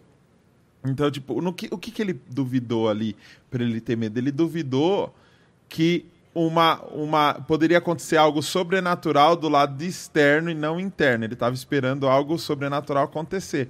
Então tem muita gente às vezes que está preso num, numa parada, esperando o milagre acontecer de fora para dentro, ou porque ou ela tá esperando o, o milagre começar dentro dela para depois começar a sair. E aí o que acontece? Eu estava fazendo esse texto falando sobre medo e a minha esposa estava grávida, eu estava em Rondonópolis três horas de Cuiabá me apresentando, falando sobre medo, Meu falando Deus que as pessoas não podiam ter medo. E enquanto eu estava fazendo o stand-up, o, o pop-up estava aqui, ó, estourando no meu celular aqui, ó. Michelle entrou no hospital, ela vai ter. E foi quase dois meses antes do, do, do previsto. Então, naquele momento, eu senti assim: ou eu vivo o que eu estou falando ou eu vivo o que eu estou eh, escrevendo, ou eu vivo o que eu estou pregando, ou eu sou uma farsa. E ali eu virei meu celular ao contrário e falei: ó, é o seguinte, você não precisa ter medo, você pode confiar, você pode acreditar. E confiar e acreditar, porque no nosso meio religioso a gente prendeu muito fé como algo cósmico. Então a Sim. pessoa pensa que viver o sobrenatural é literalmente andar sobre as águas, ou seja, sobrenatural é tudo que é além do natural. Então tem que ser alguma coisa especial, tem que voar, tem que cuspir fogo, tem é. que ser é. alguma coisa diferente. Fazer Mas fumaça. hoje, cara, eu consigo enxergar, mano, que sobrenatural nos nossos dias de hoje, que tem sido uma tarefa difícil e muito mais difícil, principalmente para quem está na religião, Sim. é amar onde ninguém ama, velho. Total. Isso é sobrenatural. Eu amar quem faz o que eu gosto. É um milagre, né? É cara? fácil. Eu amar quem acredita no que eu acredito é de boa. Eu amar quem é cheiroso, quem é arrumado, quem é legal, quem só fala palavras bacanas, quem é agradável o tempo inteiro, é muito bom, quem mano. Quem não te cancela, né, mano? Você entendeu? Porra. Caramba, é difícil você amar seu inimigo. Você Sim. amar quem te persegue. Você amar alguém que é excluído ou marginalizado. Então é muito louco isso. Tipo, hoje com essa cultura do cancelamento, se um cara é cancelado na internet por uma suspeita de um estupro, uma pedofilia ou alguma coisa que para nós é considerada gravíssima, né? a gente prefere se afastar a pessoa só pela suspeita, a gente já se afasta da pessoa. Saquei. Então a gente está buscando essa justiça própria, ao invés de buscar um amor que compreende, um amor que tranquiliza, um amor que chama para perto e que pode estar tá salvando essa pessoa. Com certeza, que pode salvar essa pessoa de um abismo mais profundo, de uma pegada muito mais louca. Então, você imagina quantas pessoas não são presas todos os dias de forma inocente, quantas pessoas morrem inocentemente e às vezes a gente está contribuindo para essas coisas acontecerem porque a gente não tem tolerância. Então, o que, que é sobrenatural hoje? Sobre, sobrenatural hoje é o que aconteceu com a gente aqui de receber o Tiago é, é, e não ficar falando com as coisas que a gente sabe que poderiam dar mais views se a Exato, gente falasse, mano. se a gente cutucasse, se a gente provocasse mais. Só que a ideia não é esse, não é essa, porque o foco é fazer o cara se sentir bem, velho. Só que sabe o que acontece? Não faz sucesso. Ser legal, ser do bem, não faz sucesso. Por quê? Porque a caminhada fica mais longa. Seria muito mais fácil continuar fazendo o que já deu certo. Então hoje eu apanho muito dos próprios evangélicos, de muitos evangélicos eu apanho. Cara, eu não cresço nas minhas redes porque Pra você ter ideia, nas últimas duas semanas no Instagram eu ganhei 1.500 seguidores e perdi 1.500. Você não sai do lugar. Não, cara, não é isso, mano. Não, aparentemente você não sai do lugar. Só que o que acontece? Por que, que você perde tanta gente? Porque um dia eu decidi ser verdadeiro. Isso é quem você é, né, mano? Acabou. E eu não vivi uma mentira de forçar algo, Sim. mas simplesmente pelas pessoas não conhecerem a minha vida, elas se acharam no direito de impor algo para que eu fosse. Então, eu fiz uma frase, eu deixo até você usar no seu Facebook, se você claro. quiser. Claro, adoraria. Adoraria. Eu prefiro que você me odeie por eu ser quem eu sou, do que ame um personagem que eu fiz para você, Caralho, que tá ligado? Que frase foda, mano. Que frase foda pra caralho, de verdade. Porque, não, juro pra você, sabe o que eu ia comentar contigo? Sabe o que eu ia comentar contigo? É. Que, tipo, elas, não é que elas não conheciam sua vida, elas não conheciam você. Elas Isso, o personagem. O pastorzão, o mano. Personagem. Olha que loucura, velho. É. Que frase do caralho, mano. Foda. Obrigado. Eu quero escrever um livro, já comecei. Pô, oh, que legal. Só mano. que eu parei porque eu falei tanto desse negócio de viver o que eu escrevo, o que eu falo, o que eu prego e tudo mais, que teve uma parte do livro que eu falei, eu não fiz isso ainda. Saquei. Então eu vou consertar isso na minha vida, depois eu volto a escrever. Ou você pode profetizar, né? Nas linhas. Não, mas não dava. Sério? Não. Era algo muito grave, né? É, lavar louça, fazer esses negócios Que dentro de casa. absurdo. Ô, mas- Tô tentando descobrir ainda. Ah, mas você vai, cara. É- e é, é delicioso, inclusive. Não, eu gosto pra caramba. Eu comecei a escrever, eu curto pra caramba. Eu faço umas copies no, no Face, no legal, Insta. mano. Eu, eu vivo mandando os negócios. Meu vizinho, tadinho, meu vizinho é velho, Marcelo. Ele tira uma foto aqui ele já manda pra mim. Ele já, já dá o celular pra mim. Põe a legenda aí legal. Ô, Mano, isso é uma puta de uma responsabilidade, cara, né não? Caraca, que honra, hein, mano? Ô, louco. Mano, muito bom. É muito bom. E você estudou psicologia há quanto tempo? Eu, eu fiz até o sétimo semestre, cara. E parou? Parei. Porque eu comecei a, a estourar. Ficou rico, Não, né? cara, nem foi por Quantos isso. livros o Ecolu, o Elucru, Ecru, Elucubrações? Elucru, Cru- Vai te mais de 20 mil cópias, mano. O que, que é Ecru, Lu- Ah, a Braço. palavra, né? O que, que é elucubrações? Elocubrações vem do latim são? elocubrare. Elocubrare no latim são a raiz de duas palavras, lux, que é luz, e brare, que é pensamento. Então, antigamente, as pessoas elas pensavam a uma luz, só que era uma luz, não era artificial, era uma luz natural. E dali surgiam gr- os grandes pensamentos, porque, mano, imagina, Pitágoras, Uhum. na puta que pariu, ele tá lá e vem na mente dele o teorema. Algo que eu nunca aprendi, entendeu? E Sim. ele criou isso. Então, para que houvessem essas criações, esses insights, era necessário um momento de elocubrar. E eu ouvi essa palavra de um professor. E quando eu ouvi essa palavra, eu falei, mano, quando eu criar minha página vai ser esse o nome. Ó que brisa. Quando eu lancei o livro, meu professor foi, mano. Professor André Lima, um grande beijo pra você da Uninove. A Uninove É é 10. 10. Ô, Uninove. E eu vazei de lá. que absurdo. Que campanha. Ah, que Que campanha campanha na bosta! minha boca, né? Que absurdo. Mas foi, mano. Aí eu, eu lembro que... A Uninove é 10 e você saiu no sétimo É, semestre. por- é porque a... Não, mano, é porque a Uninove é 10, mas eu era 11, mano. Era 11 não, era 11 não. Era 11 não, perdão. Era 20, porque esse é o programa número 20, caralho. Caramba, mano. E você teve muita dor de cotovelo. Isso teve muitos sofrimentos de sofrências amorosas e, e desilusões e ilusões amorosas para começar a escrever? Ou foi uma linha que você decidiu ir? Sofri muito, cara. Eu era, pelo fato de ser muito sensível, é, eu criava, sabe, projeções, etc. Então, desde novinho, eu sofria pelas meninas da escola. Nunca consegui ficar com uma menina na escola. Então, eu era uma, a pessoa Eu que já sempre fiquei uma vez, que a- por Caramba, dó. mano. Por ah, dó, ela porque, falou. Saquei. Porque meu ami a amiga tava ficando Meu com a primeiro amiguinha. beijo foi assim também, Ai, por que dó. bosta, velho. Nossa, que triste, né, Quem mano? tá na escassez abraça qualquer coisa, mano. É, mano, urubu na guerra. Você não é frango. seletivo, entendeu? É, e isso é em tudo na vida. Uhum. Quando você tá na escassez e surge um negocinho, você não é criterioso. Porque é só aquilo, entendeu? Uhum. E aí, mano, eu lembro que aconteceu isso daí. E quando eu comecei a escrever, é, eu não tava apenas só falando das dores. Eu comecei a criar insights. Uhum. Porque eu sofria assim. Só que oxil, oxil, Mano, isso daqui é o segredo, talvez, de você achar que eu não aparento minha idade. Meu pai morreu, eu tinha 11 anos de idade, mano. Esse não é um sofrimento romântico, Você é louco. saca? Não é o sofrimento que eu vou chorar, que eu vou escutar uma canção, entende? Quando eu peguei na alça do caixão do meu pai, não veio uma canção na minha mente, saca? Entendi. Quando eu enterrei eu olhei ele pela primeira vez, aquilo me foi muito duro, porque eu tive que conviver com o fato de que eu jamais ia dividir um único momento com ele. Eu sabia que ia acontecer várias coisas. E até hoje, cara, saca? Meu pai morreu faz mais de 15 anos. E quando eu lanço um livro, eu vou ser pai, saca? Eu queria dividir isso com ele, entendeu? Entendi. Então eu comecei a passar coisas muito sérias. Então eu tive sofrimentos seríssimos, que não eram românticos. Só que eu entendi que o sofrimento ele era uma condição humana. Uhum. E dentro desse sofrimento, eu comecei a, a entender um pouco mais as coisas e me questionar sobre elas.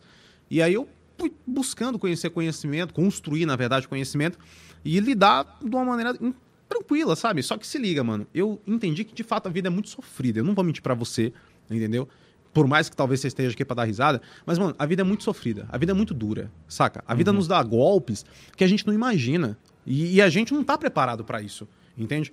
Só que ao mesmo tempo a vida é muito bela, cara. Saca? E quando a gente enxerga a beleza das coisas, a gente deixa de valorizar a perda delas. Entendeu? A vida é muito preciosa exatamente porque ela termina.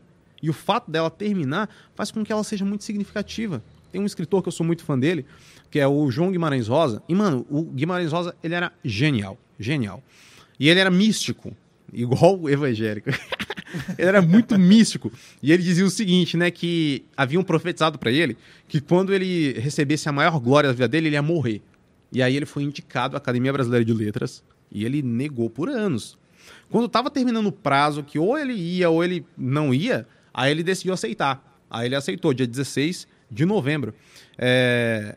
Quando ele aceitou o convite, ele fez um discurso muito bom e ele terminou com a seguinte frase: Na vida, a gente morre para provar que a gente viveu. Olha a profundidade Caramba, disso, cara. Véio. Três dias depois, dia 19 de novembro, João Guimarães Rosa morreu do coração. Saca? Caramba, velho. Mas é como nós enxergamos ela. A vida pode ser triste porque de fato ela termina. Mas se a gente faz ela ser especial, ela passa do tempo, da ideia de tempo. Porque nós trabalhamos com a ideia de temporalidade. Você citou Santo Agostinho e no capítulo 10 das Confissões ele fala exatamente isso, sobre a ideia de como o tempo é elaborado. Então, para nós, para Santo Agostinho, na verdade, ele dizia assim, mano, não existe passado, presente e futuro. Porque se liga, se existe passado, onde está esse passado? Eu não consigo ter acesso para ele.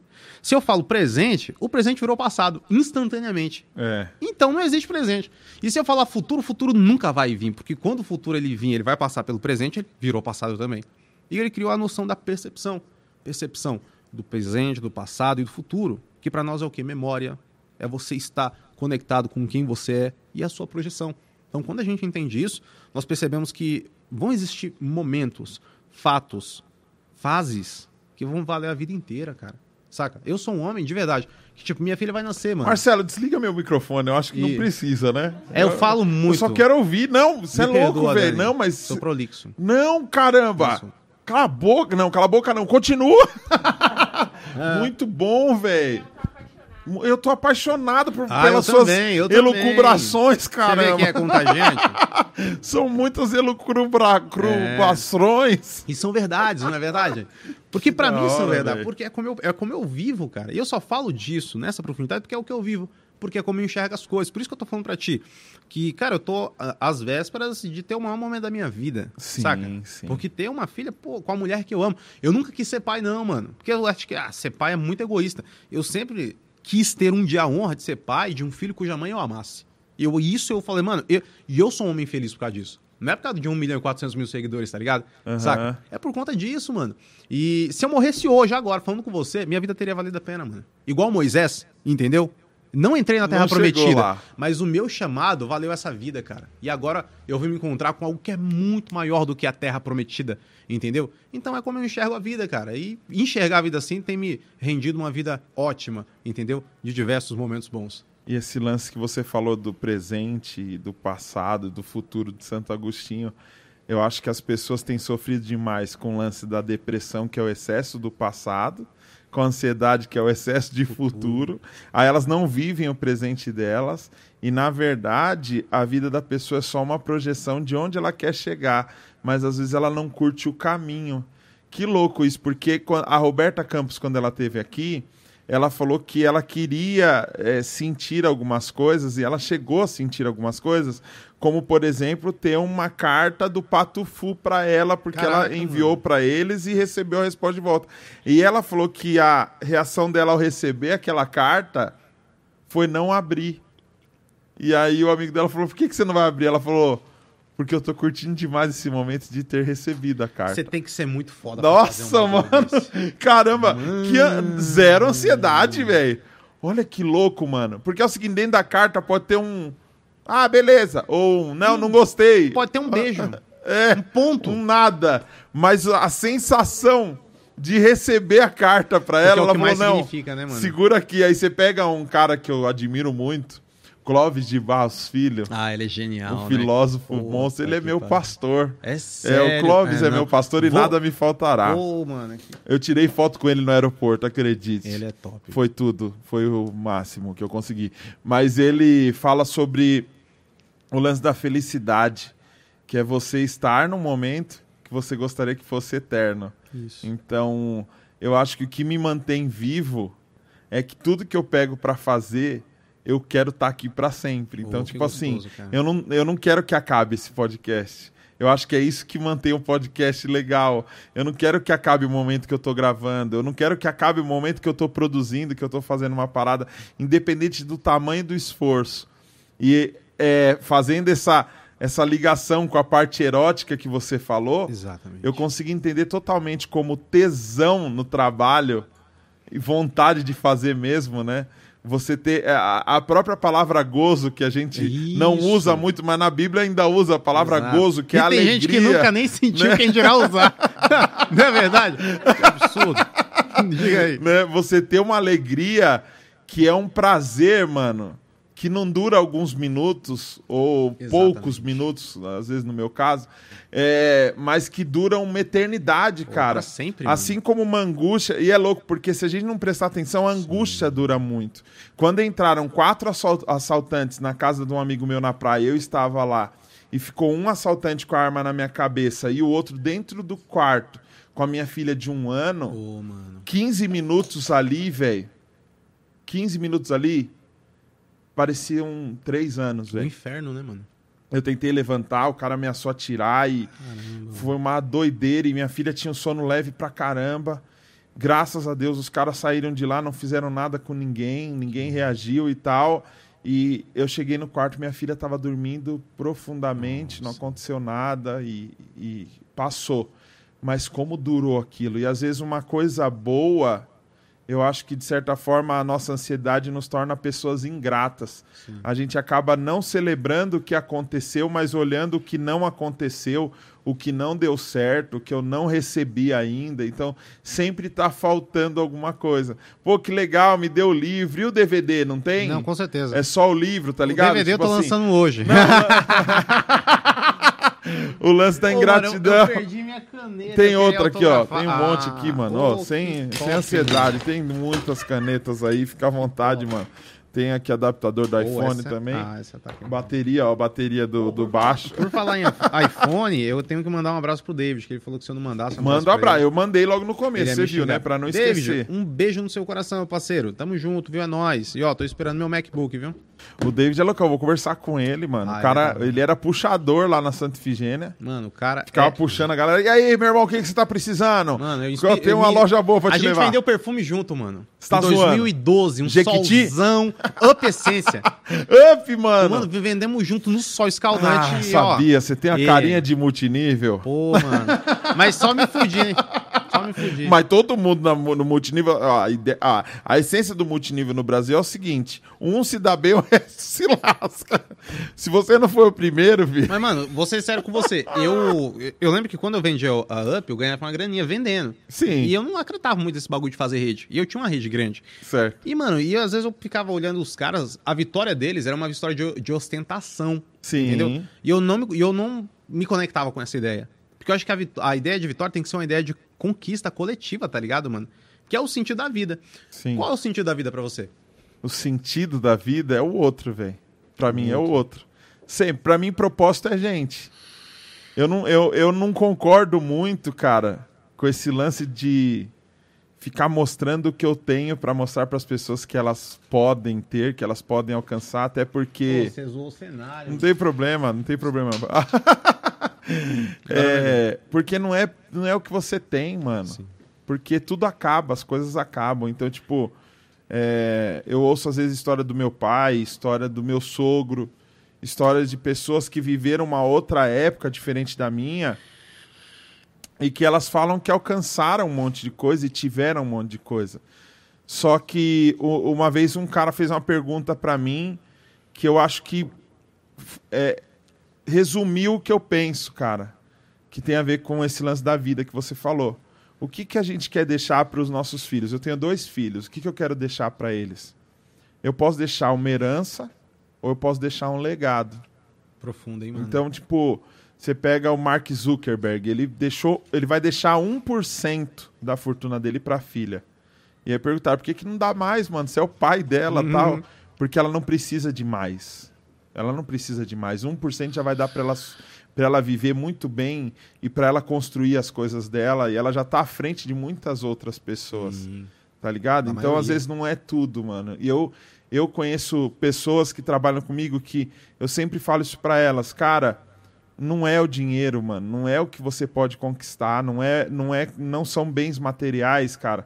Porque se você não estiver preparado para isso, você vai sempre querer mais porque o ser humano é insaciável, Exatamente. mano. Então você comprou uma BMW hoje, você comprou uma Ferrari hoje, você comprou uma Lamborghini, um Porsche hoje e postou no seu Instagram, mano amanhã tem alguém postando um carro que saiu depois do seu. Exato. É tipo a geração iPhone, né? Você comprou Exato. um iPhone X com muito esforço, aí vem a Apple e lança, ó, oh, David, o David está presente aqui, ó, iPhone Help, né? Você comprou... Por isso que ele ganha tanto dinheiro. é, porque você se lasca, velho, para comprar a parada, você fala, não, é isso, eu vou comprar o iPhone, eu preciso do iPhone, não, agora é qual? É o 11? É o 11 que eu vou. Aí você se lasca, se lasca, você compra o 11 11 vem o 12. Ai, caramba, mano, sabe o que é louco? Aproveitando esse negócio de iPhone, David, iPhone Help e tudo mais. Eu também quero aproveitar essa fita. sabe o que acontece? Manda. O meu primeiro iPhone, sabe como que eu ganhei? Como? Vou te falar como que eu ganhei, velho. Eu fui pela primeira vez viajar para fora. Cheguei lá fora, tal. É, fui para Londres, fui na Pizza Hut Conheci um pastor, esse pastor chama Marcos Cavalaro, ele falou comigo ontem no WhatsApp. Que legal. Ele estava sentado na minha frente e ele falou assim: Cara, você cria muita coisa o tempo inteiro, mano. Você deve ter uma estrutura para fazer, mano. né? Como que você faz aqueles cartazes, aqueles vídeos? O que, que você usa para filmar? O que, que você usa para fazer as paradas trocando ideia comigo? Eu falei, mano, eu faço. A maioria das coisas eu faço com o celular mesmo. A maioria das coisas eu faço com o que dá mesmo. Caraca, eu desenhava na mão antes, tá ligado? Eu desenhava na mão. Digitalmente eu comecei a desenhar no Paintbrush, velho. Então, a, a, galera às vezes via um desenho meu no Paintbrush e falava, mano, o que, que é isso, velho? Como que você faz isso? Mano. Eu faço em qualquer lugar. Meu filho já desenhou a casa inteira, mano. Caraca. Meu filho tem um ano e sete meses. A gente fica brigando com ele porque ele. Não ele... vejo a hora das minhas paredes mano. estarem pintadas. ah, eu vou pirar, mano. Ah, eu vou desenhar mano. também. O que acontece? É, eu fui mostrar alguma coisa para ele e eu tirei o meu celular, velho. E era um Moto G, mano. No... E você fazia tudo isso no 2016. Ah, é um fenômeno. 2016. E meu Moto G, mano, tava com a tela toda estourada, velho. Todo arrebentado. E ele olhou assim, mano, ele começou a rir. Só que ele riu de uma forma meio pesada, assim, porque eu falei, mano, será que ele tá me zoando? Ele falou, não, mano. Aí agora vem a piração dos crentes, né? Os crentes têm esses negócios, né? É, ele falou assim. É o plot twist, é a hora da vitória. Sabe o que ele falou, mano? Ele falou assim: Desde a hora que eu te vi hoje, o iPhone não sai da minha cabeça. Que eu tô com o iPhone, tô com, tô com o celular aí, aí. Pronto. E eu vou te dar esse celular. Toma. Aí eu falei, pô, sério, mano? É, não, vou te dar o iPhone e tal. E eu queria o iPhone por quê? Por causa desse lance da alta performance. De, não é só. Eu, eu não quero que as pessoas vejam a maçãzinha na minha mão pra eu ostentar o nariz. Não, é pra trampar, velho. Tô ligado. Aí ele foi no carro buscar, falou pro, falou pro um amigo dele que tava lá, falou, Manolo, vai lá buscar. Aí o cara foi lá e voltou com um Galaxy, sei lá o quê, um Samsung grandão assim, mano. Ó, era esse aqui, ele. Não, eu tinha falado que era o iPhone e tal. Eu falei, não, mas não tem problema, mano. Você é louco. Cavalo dado, né? Não Opa. se olha os dentes. Né? E aí, quando ele me deu, não tinha. Tava bloqueado. Não dava pra eu, pra, eu, pra eu colocar meu chip do Brasil nele. Saquei. Aí ele, puxa, vou ter que ir lá em casa pegar o iPhone. Aí ele foi pra casa, pegou o iPhone. Mano, vou te falar um negócio, cara.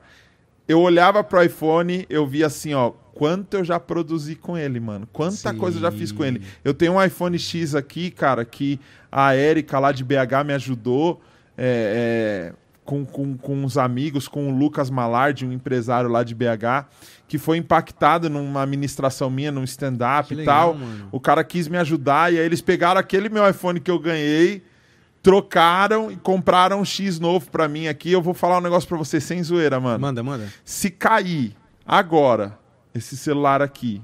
Se ele explodir, se qualquer coisa acontecer, eu vou te falar um negócio, mano. Não vai doer. Sabe por quê, mano? Porque o quanto que ele produziu pra gente, velho. Quanto ele já produziu ele pra já mim. se tornou eterno, mano. você é louco. Eu tenho o curso Bestman que eu fiz, mano. Eu gravei 30 aulas de baixo nele, mano.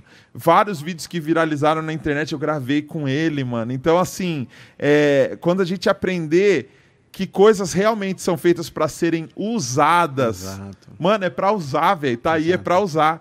Então o Thiago me filma aqui, eu ainda não comprei minhas câmeras. Montei o estúdio inteiro, fiquei duro e tô sem câmera. E daí ele vem e me filma. Às vezes eu falo pra ele, mano, queria fazer uma live pra ajudar meu pai. Meu pai tá, tem igreja, pastoreia e tal, só que com essa pandemia Claro. não dá. Então, pô, eu queria fazer a live dele aqui. Fica, usa, tá ligado? Se fosse uma pessoa preocupada, Exato. ia falar assim: não, mano, são cliques que eu estou perdendo. São, é, é tempo de uso de câmera que eu tô perdendo, né? Vou dar Então- um dos seus livros pra ele. Ah, pode dar, velho. Mentira, ô Thiago. Já dei, já dei. Então, eu, eu nunca tive apego à coisa, mano. E eu acho que isso, de certa forma, faz muito bem, mano, pra, pra saúde mental. Total. Porque coisa é pra ser usada, então eu não tô nem aí. Eu já teve amigo meu parando de ser quatro palas do, lado, do, do meu lado, eu empurrando a Brasília de um amigo, eu falando, não, mano, deixa eu aqui, que aqui tá da hora. É o isso seu aqui, tempo. quando eu quiser andar com você, vai ser num outro momento. Eu jamais vou largar isso aqui pra andar com você, porque você é boazão. Exato. Então eu meio que fujo dessa cultura Certinho, do, do ter, né? Eu acho que as pessoas estão muito nessa. De ostentar, do, né, mano? Do ter em detrimento ao ser. Meu Deus, Sim, perfeito. detrimento. Tá vendo? Meu Deus. Bala. Tô, tô sendo muito Imagina, é que, influenciado. é que a troca é muito sincera, mano. Então, a gente tá no mesmo flow. Por quê?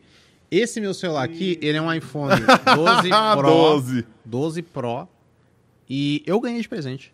Aí, ó. De um parceiro meu também. Ó que fita, sacou? David da E- iPhone Help. É nada. Você é doido, mano. O David ele é bom, mas ele é tão bom. Ô, ô, inclusive, eu quero. O eu- David é bom dando desconto. Não, ele, ele, dá desconto. É, ele, é, ele conserta, né? Ele Mas de conserta. graça ele não conserta. Ele Nem- não conserta. Ele mas- fala, não, vou dar um desconto. Eu acho que ele nunca bom. nem cogitou essa possibilidade Não, na não, cabeça. não. dele. Mano, mas se liga. contas. E o cara que me deu é um cara muito bom, muito bom, que ele tem esse mesmo nível de, de conversa. Eu faço questão de conectar vocês. Ele é, um É. cara muito influente em rede social, tá ligado? O Que cara legal, é, velho. Pra você ter noção, esses dias. É, pra você ver como é que é a, a vida e a felicidade da, da- de uma amizade sincera. É. Eu mandei uma mensagem pra ele que minha filha ia nascer aquela semana Uhum. tá ligado? Porque era a minha felicidade daquele momento. Ele é um cara solteiro, ele trabalha com é, lançamentos, e ele me mandou uma mensagem na terça-feira numa live e falou: Mano, fiz o meu lançamento hoje. Tipo, ele fez um dia e eu já bati 500 mil. E, mano, a minha felicidade foi a mesma, tá ligado? Que a dele. Sim, sim. Porque era, é, é- é assim, era felicidade. Não era os 500 mil, entendeu? É. Era a felicidade. Quando você enxerga isso, todas as suas conquistas se tornam muito mais maduras e naturais. Isso que você falou dessa infelizmente, né, dessa mania que a gente tem de substituir as coisas, isso é muito atual, principalmente em sociedade. Porque atualmente nós estamos muito acostumados a trocar, a substituir, que a gente esquece de cuidar e manter. Eu lembro que quando eu era mais novo, é, eu corria de Havaiana e às vezes minha Havaiana arrebentava e meu pai pegava um prego e quebrava ali, pá, e colocava minha Havaiana, consertava com um prego e ele falava assim, filho, ande com mais cuidado. Eu, obviamente, o cuidado, senão, se eu pisasse ali, eu tava com tétano, eu tava ferrado. Lógico que eu vou Mas dar principalmente pra pra não quebrar de novo. E Aham. aquilo era reparo. E antigamente relações eram assim. Quando uma relação dava errado, quando uma amizade dava errado, quando até um relacionamento dava errado, você tentava consertar. Ainda que fosse com os seus pregos. Porque às vezes a gente machuca quem a gente ama, involuntariamente. Só que hoje em dia, mano, se a minha sandália quebrar, eu compro outra. Se o meu relacionamento tá errado, eu substituo. Eu não preciso de um amigo quando eu tenho 5 mil amigos no meu Facebook. Sacou? Eu não preciso sofrer por uma pessoa quando eu tenho um aplicativo que eu baixo e eu tenho uma pessoa que eu quiser. Essa essência, tá ligado? Esse transbordar de escolhas desenvolveu em nós uma angústia. Que inclusive é o que o Sartre ele fala. Que a vida é uma angústia porque a gente sempre tem que escolher. Uma coisa era você escolher uma pessoa entre três. Uma coisa é você escolher uma pessoa entre as milhares das redes sociais. Sim. Sacou? E eu sempre comento isso daí, que sempre haverá uma pessoa mais bonita que você, mais interessante que você, mais gostosa que você. E se você acha que você foi escolhido por esses atributos, você vai se sentir inseguro. Só que no mundo inteiro não existe ninguém como você. Se você foi escolhido por quem de fato você é, isso tem que deixar você tranquilo, porque ninguém no mundo vai ser igual a você, sacou? Então acho que esse é um, é um pensamento mais seguro para que a gente possa usar as coisas e amar as pessoas. É. Esse lance que você falou da- das redes sociais, você teve uma experiência tinderiana ou foi só um texto que você elaborou? Não, mano, a maioria das coisas que eu, que eu crio são coisas que eu penso. Se eu postasse as coisas que eu vivo, aí eu ia ser best-seller, tá ligado? Juro. E eu tô sendo muito sincero com vocês. Porque tem coisas que acontecem comigo que excedem as minhas criações. E as minhas criações são muito boas. Não vou ser, vou ser muito sincero contigo. Mas a- o texto do, do. Qual que é o do Tinder, o do Geração em A Foda? mulher que eu conheci no Tinder. Ah, ah, Mano, não sei qual que é. Que eu tenho uns Caramba, três. será que foi outro Insta? Será, mano? Será que foi outro escritor? mano, mas assim, ó. Não é da mulher que deu no primeiro encontro, não? Esse daí? É, sim, sim. É, mano, não é do Tinder. é Da mulher não, que... mas eu tem do ler. Tinder, Tem, do cara que casou é com a mulher do Tinder. Só que é uma pô. outra história, né? Mas, mano, se você quiser, eu vou, vou ler pra você. Vou ler pra você. Deixa eu só tirar minha jaqueta. Posso? Você vai ler nu? Nossa, vai ah, isso. com certeza, né, mano? Eu escrevi nu, eu preciso ler, não é? Diga aí. Não, é que na hora de, de ler eu tenho uma. um- um- uma... Ô, eu ia fazer igual. Ô, não pode, pode falar nome de gente famosa aqui ou nós, nós tomamos processo? Fala o quê? Pode falar nome de gente conhecida ou a gente toma processo aqui? Pode falar. Ou ia fazer igual o Marco Feliciano, assim. Na igreja. Já viu? Ele pegava, jogava e as pessoas caíam. Mano, deixa eu colocar aqui. Ah, Ah, ele muda tem que ter uma cerimônia, né, Ele mano? faz um... Ô, o, se liga, mano. O Não Nietzsche. sei isso também. A espo... é, eu aceito mais uma. O- a, a esposa do Nietzsche dizia que quando ele ia ler Platão, ele usava um fraquê, mano. Ó que foda. Quando ele ia ler Platão, Nietzsche, ele colocava um fraquê, porque é uma experiência de gala. É uma experiência sagrada. Você não entra, sabe, num lugar santo do santo de qualquer jeito. Pra mim, a inspiração é isso, mano. É um lugar sagrado, saca? Ó, caramba, hein? É verdade. é, dá meu celular que eu quero mandar um salve. Você quer um café, mano? Eu aceito o café. Aí eu botei a boina. Ó, que... tá- Você tá vendo a Já conexão? mudou, a- o tratamento já mano. mudou, né? É sempre assim, cara. Eu vou, Coisas eu vou mandar um salve pro pessoal aqui enquanto você tá se arrumando aí. Manda aí. Deixa eu ver aqui, deixa eu mandar um salve pra você. Muito obrigado, vocês que estão aí. É, Vocês que estão aí na live. Estão curtindo o papo? Esse cara é monstro, né? Meu Deus, que legal, velho. Tá muito legal esse papo. Deixa eu ver aqui. Arrasou, verdade. Eu quero. Ó, Sandra Cristina, Evangelho Luz de Esperança, Paulo Machado. É... Carlene Berezoc. Pétala Isaura. Fala sobre os textos, os livros e suas histórias, bulhões. Tá vendo? Uma pergunta. João Luciano. Pax é pastor de alguma igreja mesmo? Não, não sou não. É... Deixa eu ver. É, o Esdras Family falou, já desencanei das paredes. É, o Vinícius falou que o meu microfone tá com um pouco de eco. A Sara Amaral mandou 10 dólares aqui no Superchat. Muito obrigado, gente. Mandem Superchat para ajudar a gente a pagar o busão, tá bom? O episódio de hoje tá muito top, então vou pagar a pizza. Um abraço aqui de Boston. Obrigado, Sara. Muito obrigado, viu? É, o Robinho Alvarenga falou, cara tragando no Pax. falou que você tá tragando em mim. Esse negócio nem traga, filho. Mas é bom cheiro. Quem tem pressa de chegar perde toda a beleza do caminho, que Rashid. coisa profunda. Essa frase do Rashid é Rashid louca, é né? Talk Discord, podcast Salve Pax. Sandra Cristina, somos apaixonados por ele. Caramba, a vida só é preciosa porque termina. O menino do pijama listrado. Como que é aqui, ó. Pra quem tá se afogando, jacaré vira tronco. É verdade, é escassez.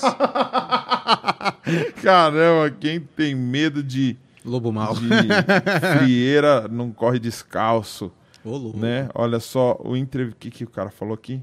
Vê se ele não tá te xingando. Tem hater, mano. Tem hater aqui já? Teve um cara que falou que você é o entrevistador e Oh. eu sou o entrevistado. É um prazer, né, cara? bom, né, mano? Troca, né? Porque eu acho que é assim, eu acho que esse negócio de. É um bate-papo, mano. É, eu, eu, eu valorizo muito a ideia do podcast por conta de ser uma troca franca, né? Quem ganha é os dois, tá ligado? Total, O mano. pessoal tá mandando vem Helena, hashtag vem Helena. É, vem Helena, né? Na live, ô, esses meus seguidores querem tudo que eu. Na live aqui, vem Helena. Vem. Aí a Lila mandou uma mensagem, amor, corre, eu vou ter que fazer igual o Superman no Snyder Cut, mano, ó. O. Denis Matos falou: Estou em prantos com tantas palavras lindas e que não entendo. Caramba, que honra. que honra. Mano, isso é muito foda. Isso. Po- Posso comentar essa frase? Claro, mano. Porque, velho, a primeira vez que eu li uma frase do Machado de Assis, eu chorei e não compreendi. Juro. Eu li assim, ó, para as rosas, escreveu alguém, o jardineiro é eterno. Cara, eu achei aquilo tão belo que eu não entendi. E a gente chora diante da beleza. Sim. O entendimento é um processo de quando você entende o que aquilo quer transmitir Ah, eu não você. entendo. Açaí, guardiã, zoom de besouro, um imã, branca é a tez da manhã. E eu Caramba, choro ouvindo. Djavan. Ô, louco. Ah, mas o Djavan, até você- ele chora. e Até quando ele. você vê a explicação, você fala, mano, não, olha, cada gota de lágrima, cada pingo que desperdicei, não foi, não, não valeu a pena, A velho. beleza, né? Beleza é isso. Beleza. É, o, é o seu baixo, tá ligado? É a beleza, mano. Você vai entendendo. Que da hora, mano. Vai, lê aí que eu quero ver. Muito bom. Ah, vou ler, vou ler o, o- o texto. Mas eu queria ler outro. Esse daqui é viral. Aí você falou que o viral. Eu gosto dele, mas eu queria ler um específico. Ah, Posso ler? Pode. E, cara, lá no meu Instagram, eu, vou, eu tô me ligando agora pro YouTube. Eu vou fazer um- um- uns, uns bolhões cut, que eu reajo aos meus textos, tá ligado? Aí a galera que, que chega fala assim: Nossa, cara, que cara mais idiota. Mas é porque eu quero ter a experiência. Se eu, se eu pudesse ver o Machado de Assis lendo na minha frente, eu ia, sabe? Pô, mano, teria valido a pena a vida. Ia ser louco, hein, velho? Porra. Então eu vou ler um, um que eu escrevi, que é um, um que eu gosto bastante Ah, que é um conto, mano. E eu quero contar esse, essa crônica aqui pra vocês. Posso ir? peraí, vamos preparar. Marcelo, agora você deixa só nele, põe aquele clima. Agora você pode ir no banheiro, que você tinha pedido. pode ir, pode ir. Na Vai. moral, na moral. Põe- Peraí, peraí. Se liga. Põe na minha, mostra eu saindo, Ô, louco. Que passar na absurdo, hein? frente dele. Marcos Bulhões, senhoras e senhores. Ao vivo. Se liga. De amor, ninguém morre. Mas e de saudade? Em um vilarejo foram encontrados mortos alguns amantes, cujas suas amadas haviam partido. Durante um bom tempo, acreditou-se na possibilidade de suicídio, mas tal possibilidade logo foram descartada. Isso porque as mortes continuaram. E agora, com requintes de crueldade. Conta-se que um padeiro do vilarejo havia sido atacado por mal semelhante e, após seguidas crises em seu matrimônio, sua mulher o deixou. E em poucos dias o encontraram mutilado, partido ao meio, um crime horrível. Dizem os moradores que enquanto metade do padeiro estava em seu quarto, repleto de sangue e entranhas, a outra parte estava com a mulher amada. A polícia, a cada dia, fechava o cerco, mas nada que impedisse os crimes de continuar. Um barbeiro foi morto congelado após a partida de sua noiva. Um carpinteiro de 20 anos foi encontrado decapitado depois de perder a namorada. E, por fim, foram encontrados os restos mortais de um escritor, cuja perícia constatou que fora enterrado vivo. Esse horror teve fim quando a polícia descobriu que o assassino do vilarejo era a saudade. Uma criança criada naquele campo e que desde pequena brincava com todos, trazendo assim mais vida aos pequenos sentimentos que comportavam aquele lugar, mas que ao se deparar com tantas partidas, surtou e entrou um caminho de sangue, crimes e morte. A saudade confessou tudo. Diz que partiu o padeiro ao meio, que havia congelado o barbeiro e que fizera, com um ar fúnebre e nostálgico, confessara o seu pior crime. Disse que enterrou o escritor e que dia após dia passava por lá e o perfurava, fazendo com que ele morresse a cada manhã. Após a confissão do crime, a saudade foi condenada à forca. O delegado, trêmulo, leu a sentença, se pronunciou sobre os crimes e ordenou o enforcamento. Após debater o corpo rígido e robusto, ela expirou e, com um nó na garganta, mataram a saudade. Foda, né? Nossa, velho. Ah, Caramba. Esse é muito bom, mano. Esse é muito bom. Eu gosto muito desse texto. Caramba, velho.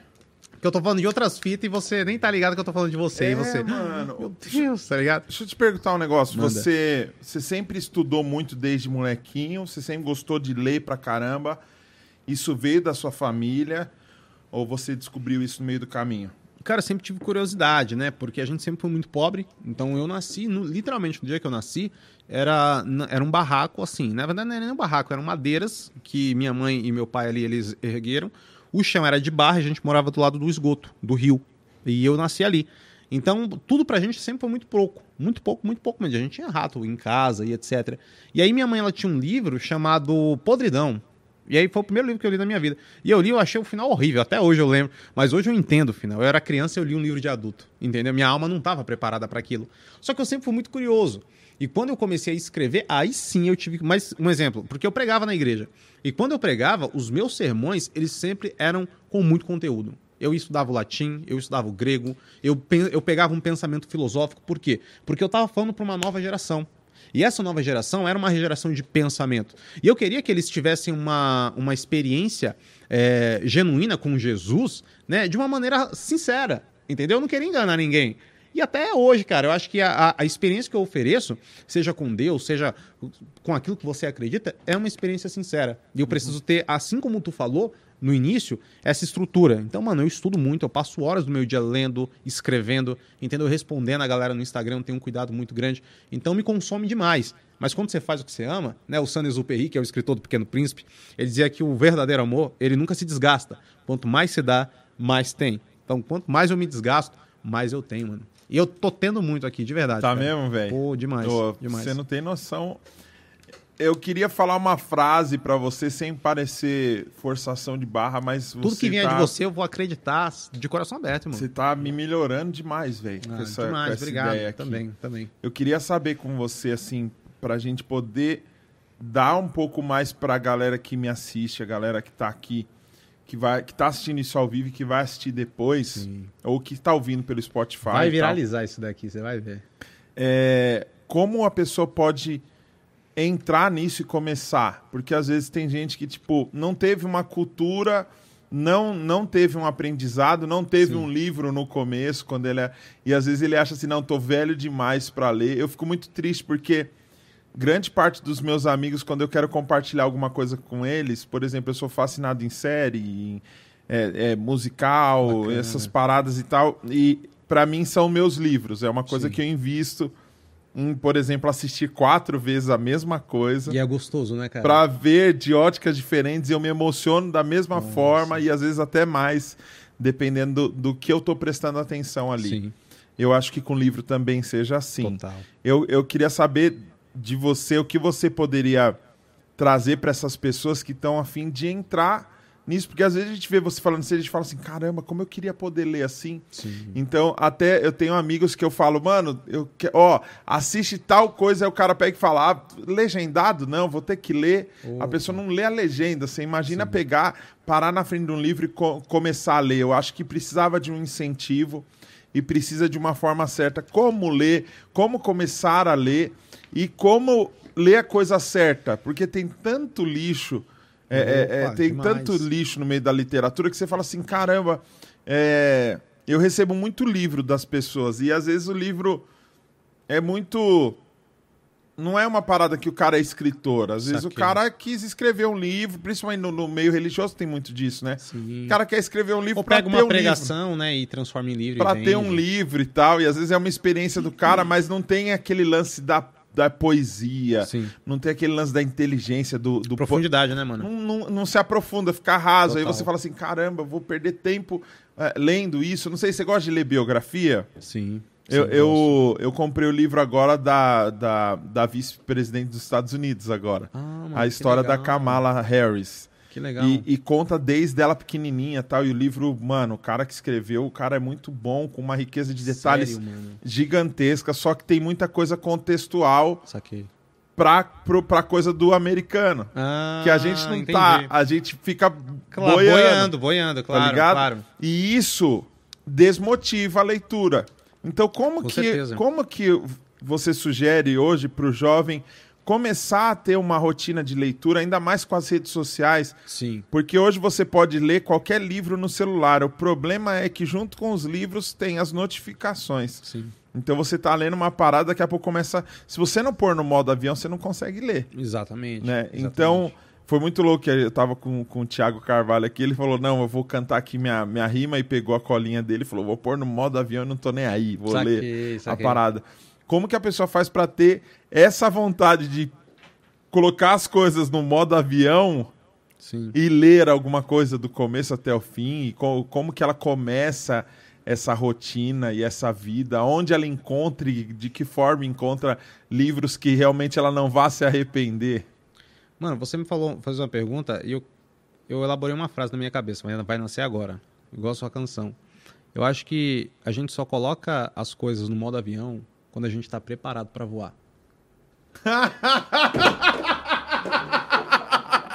Cara, E nasceu agora, cara. Nasceu agora, muito profundo. eu tô jogando Porque se coisas. liga, é literalmente isso. É isso. Quando você, você não quer nada que te, te deixe no, no chão. que absurdo. Você não quer nada que te deixe no chão. Você realmente quer voar e você não. Saca? É muito importante. Mas respondendo sua pergunta, até com um pensamento que nem é meu, porque é uma pergunta de educação, e o patrono da educação brasileira ele é chamado Paulo Freire. Né? E tem muita gente que não gosta dele por conta de, de bagulho político, etc. Mas, tipo, tudo que ele pensou, nada foi feito, tá É, ligado? e a maioria das pessoas que não gostam e É, que falam mano. que não gostam mal.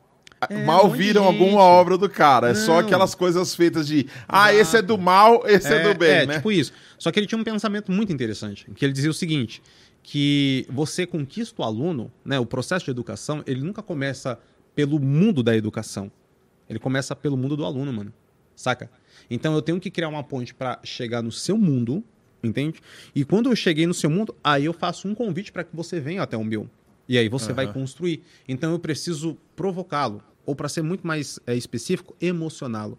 A palavra emoção, ela vem do latim que é emovere. E esse verbo que cria a palavra emoção, ele é o mesmo verbo que cria a palavra movimento. Emovere é emoção e movimento. Tudo que te emociona te move. E te move a ter essa relação erótica, de você querer mais, de você buscar mais uma, uma página. Um, um dos maiores assim é, comentários positivos que eu tenho no meu trabalho é que a galera fala assim, cara, eu tô lendo e eu quero ler mais.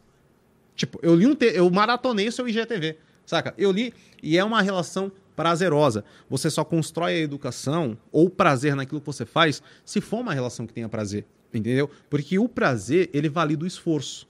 Você é um cara casado. Sim. E você sabe como ser, estar casado e ser casado demanda energia da gente. Só que é um prazer tão grande que, embora a gente saiba a responsabilidade disso, é uma honra. É um exemplo. Fidelidade. Fidelidade não é um sacrifício, é um privilégio, mano. Saca? Sim. E quando eu tenho alguém, é um prazer estar com aquela pessoa. Em 7 bilhões de pessoas, não é que eu perdi, sabe, tipo, 6 milhões, 6 bilhões, 9. Não, cara, eu encontrei uma. E encontrar essa pessoa faz com que toda a minha vida tenha um significado diferente. Eu valorizo isso, entendeu? Então eu acredito que quando você encontra o prazer naquilo que você faz, seja escrever, seja cantar, seja compor, seja fiel àquilo. Você se casou com a, com a mãe da sua filha? No papel ainda não, porque quando eu, ó, eu ia quase contei o meu plano de casamento. E ela tá assistindo. E é o segredo. Todo mundo sabe menos dela, tá ligado? É, mas assim, eu ia executar em 2020, mano. Saca? Eu aluguei uma casa pra morar sozinho. E eu comecei a morar sozinho porque eu queria criar muito mais coisa, produzir muito mais coisa, pra ter estrutura pra pedir ela em casamento, etc. Eu sempre gostei dessas cerimônias. Eu acho que isso valida muito as coisas. Aham. Só que no meio desse processo veio a pandemia, saca? E aí eu tinha Brecou. viagens e tudo, brecou. E, e aí ela engravidou. E eu senti, ó, ó que brisa, mano. Eu senti que ela tava grávida. Antes dela saber. Sou uma pessoa muito intuitiva. Muito intuitiva. Tanto que quando o, o David ele me fez esse convite, eu fiquei com o coração leve. Por isso que eu tô aqui. Uhum. Eu tava em casa e veio uma coisa assim, ó. A Lila tá grávida. Literalmente, assim, a mensagem pronta. E aí eu sofri aquele dia inteiro com essa ideia. Porque ali eu pensei os prós e os contras, entendeu? E eu achei que os contras eram muito dolorosos porque não era o momento que eu queria, saca? Aham. Porque ia me brecar em um monte de coisa. Porque eu ia ter que andar casas pra trás. Porque eu sou um homem, mano, saca? Se a, se a minha namorada engravidou, eu não vou deixar ela na casa de ninguém. Se eu a amo, o- tudo que ela for passar nessa gravidez, ela vai passar ao meu lado, entendeu? E aí eu trouxe ela pra morar comigo. Então eu deixei de fazer várias coisas. Aí eu abri mão do meu escritório pra colocar o nosso quarto. Aí passei meu escritório pra outro lugar, mas meu escritório virou o quarto da Helena. e, mano, pergunta pra mim se isso foi doloroso. Foi muito doloroso. Mas pergunta se eu tive prazer em fazer isso. Muito mais prazer, mano. Porque quando a gente faz as coisas que a gente ama, todo esforço, ele ganha sentido. O duro é quando você faz um esforço enorme e ele é em vão, tá ligado? Aí é um desperdício. Não dá, velho. É, mano. do avião. Não dá, velho. Não dá. É. Pô, eu nem comecei ainda, Sabe mano. por quê? Porque você fala muito de relacionamento. Sim. Você fala muito de É relacionamento. que eu falo da vida, mano. Saca? Só que Sim, o que sim. acontece? Como as coisas são nichadas, a galera do relacionamento é a galera que tá mais conectada com a vida. Porque E- vida é relação, E mano. é a hype da, e é a hype também. É, é- hoje a busca das pessoas tem sido muito incessante em relação Sim. a achar um par ideal, o par perfeito e tudo o mais. Messias. Então, é, exatamente. Então, assim, eu ia te perguntar uma coisa que às vezes pode até te colocar em maus lençóis. Mano, eu já fui cancelado. Não, não, nem ser cancelado. Tá suave, o problema né? é a, a, sua mulher, né? Ah, Você ser cancelado pelos outros de boa. Imagina, Porque assim, manda. o que, que eu percebo? Que as pessoas, elas estão em busca de um relacionamento quase que fantasioso Sim. de um príncipe encantado, de uma Sim. pessoa perfeita, de um parceiro ideal. E elas se frustram tanto com traições e tudo mais. É, que eu ia perguntar para você sobre, sobre esse lance do ser humano, que você é uma pessoa que estudou o ser humano através da psicologia, e eu creio que escrevendo, lendo e escrevendo muito, você aprende muito sobre o ser humano. Muito. Se você acha que realmente o ser humano foi projetado para isso, para ter alguém até o fim da vida dela, porque você acredita nisso? Que a pessoa precisa e é isso que ela precisa e às vezes ela tem que buscar isso mesmo de ter alguém até o fim da vida dela? Cara, vou ser muito sincero. É um pensamento que eu vou desenvolver, vou criar agora contigo, aqui ao vivo. Eu acredito que o ser humano, ele tem na minha concepção, duas necessidades. A primeira necessidade é a preservação da própria existência. Uhum. E a segunda necessidade é o sentido dessa preservação. Penso eu. Isso é um pensamento meu, nunca li em lugar nenhum. Então, se por um lado você tem a necessidade de perpetuar sua espécie, você vai ter necessidades básicas: sexo, comida, alimentação, higiene e segurança. Sexo, comida e roupa lavada. Isso. e, e muitas pessoas se perpetuam só enxergando essa necessidade. Então, se você enxergar essa necessidade, inconscientemente, você vai elaborar tudo isso daí. Você sempre vai viver buscando alguém que dê sentido à sua vida. Porque senão sua vida não tem sentido. Se eu tomar uma água sozinho, se eu fazer alguma coisa sozinho, não tem graça, porque não tem ninguém assistindo, não tem ninguém para me aplaudir, validar e falar assim: vale, vale a pena, você é o cara. Não tem ninguém para eu amar. Então essa é a nossa necessidade. E se a gente perceber nessa nossa necessidade básica, a gente sempre vai querer ter alguém. Só que a outra necessidade é o sentido de tudo isso. Uhum. Quando você enxerga o sentido de tudo isso, tu percebe que embora cada indivíduo ele precise de um coletivo para existir, cada indivíduo ele é um mistério e ele é um universo. Uhum. Então é ele que dá sentido para essa existência.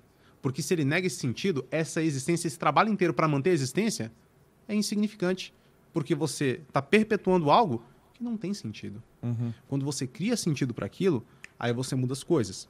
Falando agora sobre o amor da, da de alguém, eu acredito que nós somos feitos para amar, cara, de verdade. Tanto uhum. que o ódio é o amor.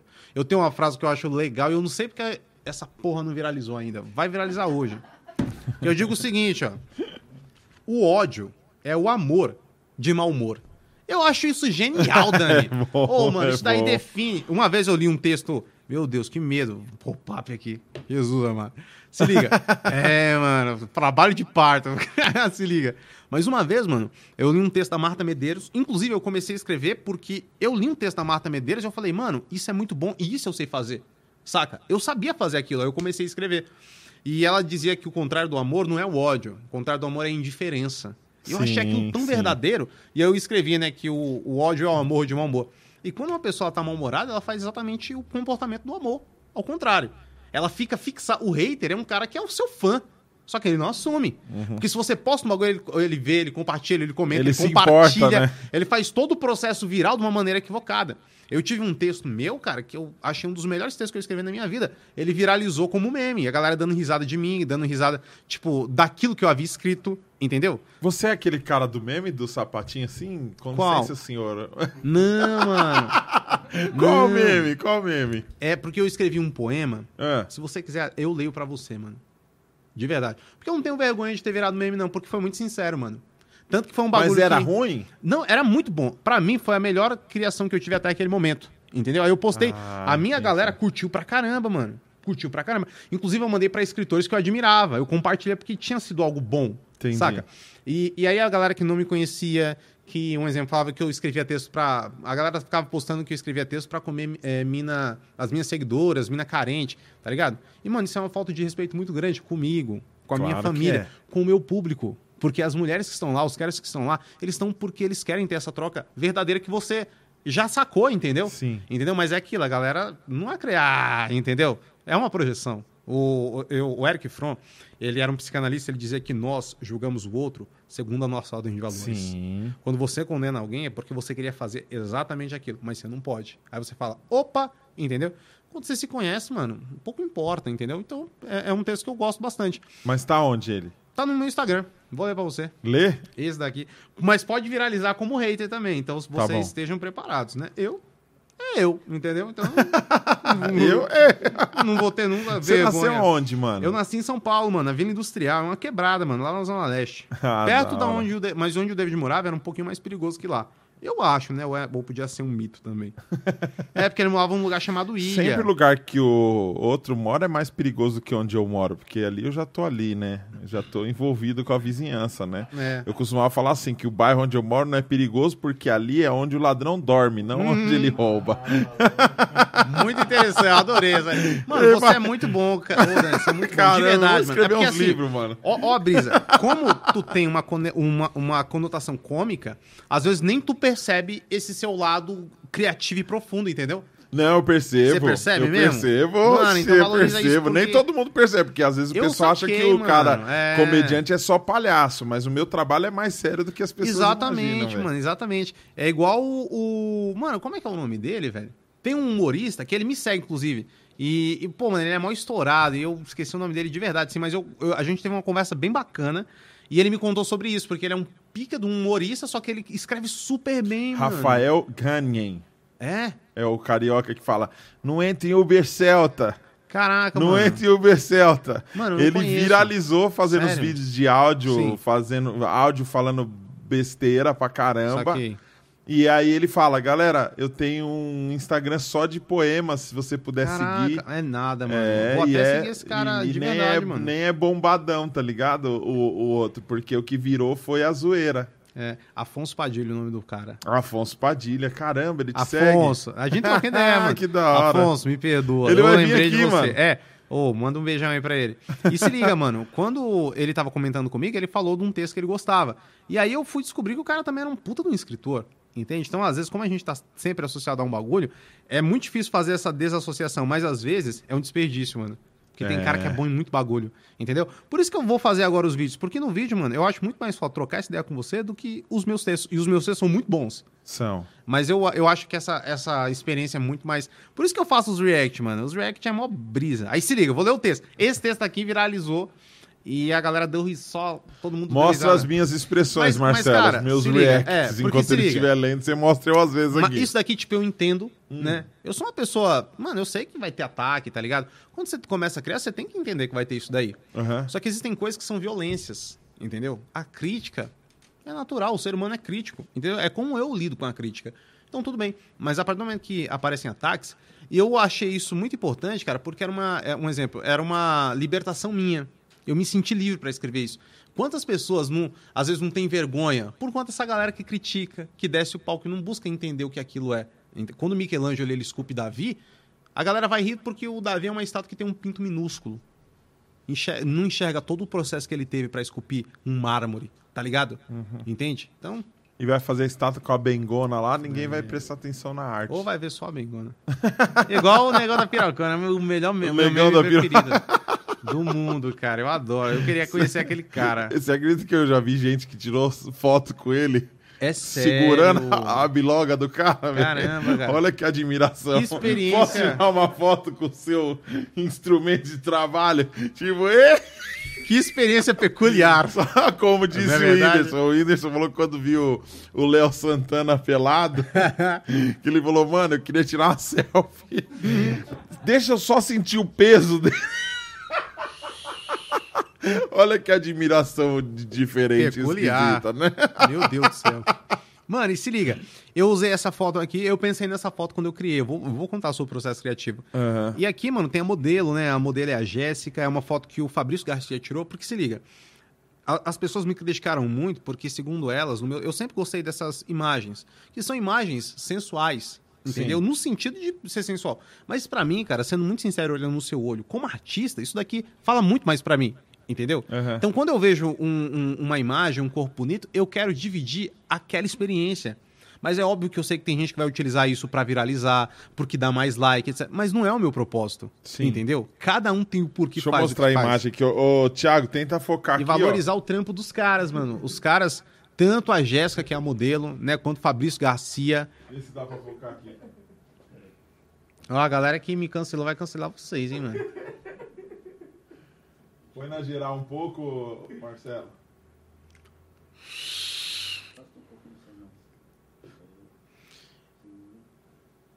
E mandar um abraço pro Fabrício Garcia, que tirou essa foto pro estúdio, tá todo mundo marcado aí. Muito importante valorizar, o tempo da galera. Pra Jéssica, que foi a modelo, que Pode teve a pôr? coragem, Marcelo, tá ligado? Tá aparecendo aí, Marcelo? Tá aparecendo? Tá, tá bom? Top, E ele tá desfocadinho no fundo ainda? top. Pera aí, faz um Fala take de aí. novo sobre essa foto aí. Fala de novo sobre essa foto aí. Se liga. Essa foto aí, eu vi no acervo né, do Fabrício. Fabrício é um, é um fotógrafo, um dos melhores do Brasil, cara. Se não o melhor. Ele é muito bom. E ele tem um acervo de mulheres que têm a coragem de tirar fotos delas, entendeu? Aham. Pra dar um sentido especial aquilo ali. E é isso que eu percebi, mano. Quando alguém tira uma foto, ela não tá querendo apenas mostrar o momento. Ela tá querendo mostrar a experiência, o que aquilo transparece. Mas isso, pra quem é raso, ninguém vai ver. Todo mundo vai ver uma bunda, entendeu? Todo mundo vai ver o pinto pequeno do Michelangelo. Quem quer ser profundo vai enxergar muito mais coisas, sacou? E aí eu vi essa foto e eu tava lá em casa escrevendo algumas coisas e veio a frase assim: ela queria leite. Que é uma frase extremamente de putaria, tá ligado? Sim. E eu adorei, eu achei, nossa, mano, que. Porque eu ia escrever. Eu, eu, eu, eu, me, eu respeito muito meu processo criativo. Eu falei assim, mano, eu quero, eu quero escrever isso, só que eu me conheço. Eu, eu falei assim, cara, é uma, é uma ideia assim extremamente rasa, tá ligado? Mas, pô, onde isso vai dar? É. Só que assim que eu pensei isso, veio uma segunda inspiração, mano. Mas eu só tinha café. E eu achei isso muito valioso, de verdade. Eu Sim. parei e eu falei assim, cara, isso quer me dizer alguma coisa. E aí eu escrevi esse texto, mano. Se liga. que foi o que a galera ridicularizou. E foi isso que virou meme. Virou meme. Ah. A galera falando, Ih, escritor péssimo, ó, que texto bostinha. Tipo, os piores, os- as piores críticas. Mas é o meu filho. Eu conheço meu filho. Sabe? Aham. Sabe quando alguém fala um monte do seu filho? Eu, eu sei o porquê. Eu sei quem Eu sei é. de onde ele saiu. Sim. Então, mano, a crítica pode ser natural, mas pra mim é um dos melhores textos da minha vida. Lê Eu- aí, lê aí. Tranquilo. Se liga. Ela me pediu leite, mas eu só tinha café. Café quente, de coração sincero, de intensidade, porque eu busquei nos atributos do café o que o café significava. Eu não sabia a ideia do texto ainda. Eu fui, sabe, Uhum. enumerando ele pra descobrir o que aqu- aquela inspiração, aquele insight queria falar pra mim. E aí eu percebi que o café é sincero, café é café, intenso, saca? Ô, ô, meu Deus do céu, mano. É, Pode, é galera, é pode destruir o, o estúdio. Que absurdo. Deixa eu ver um negócio. Aproveita aqui que o microfone Desculpa, saiu. galera. Não, não tem problema. Eu queria. Tá vendo? Ó, agora vai dar certo.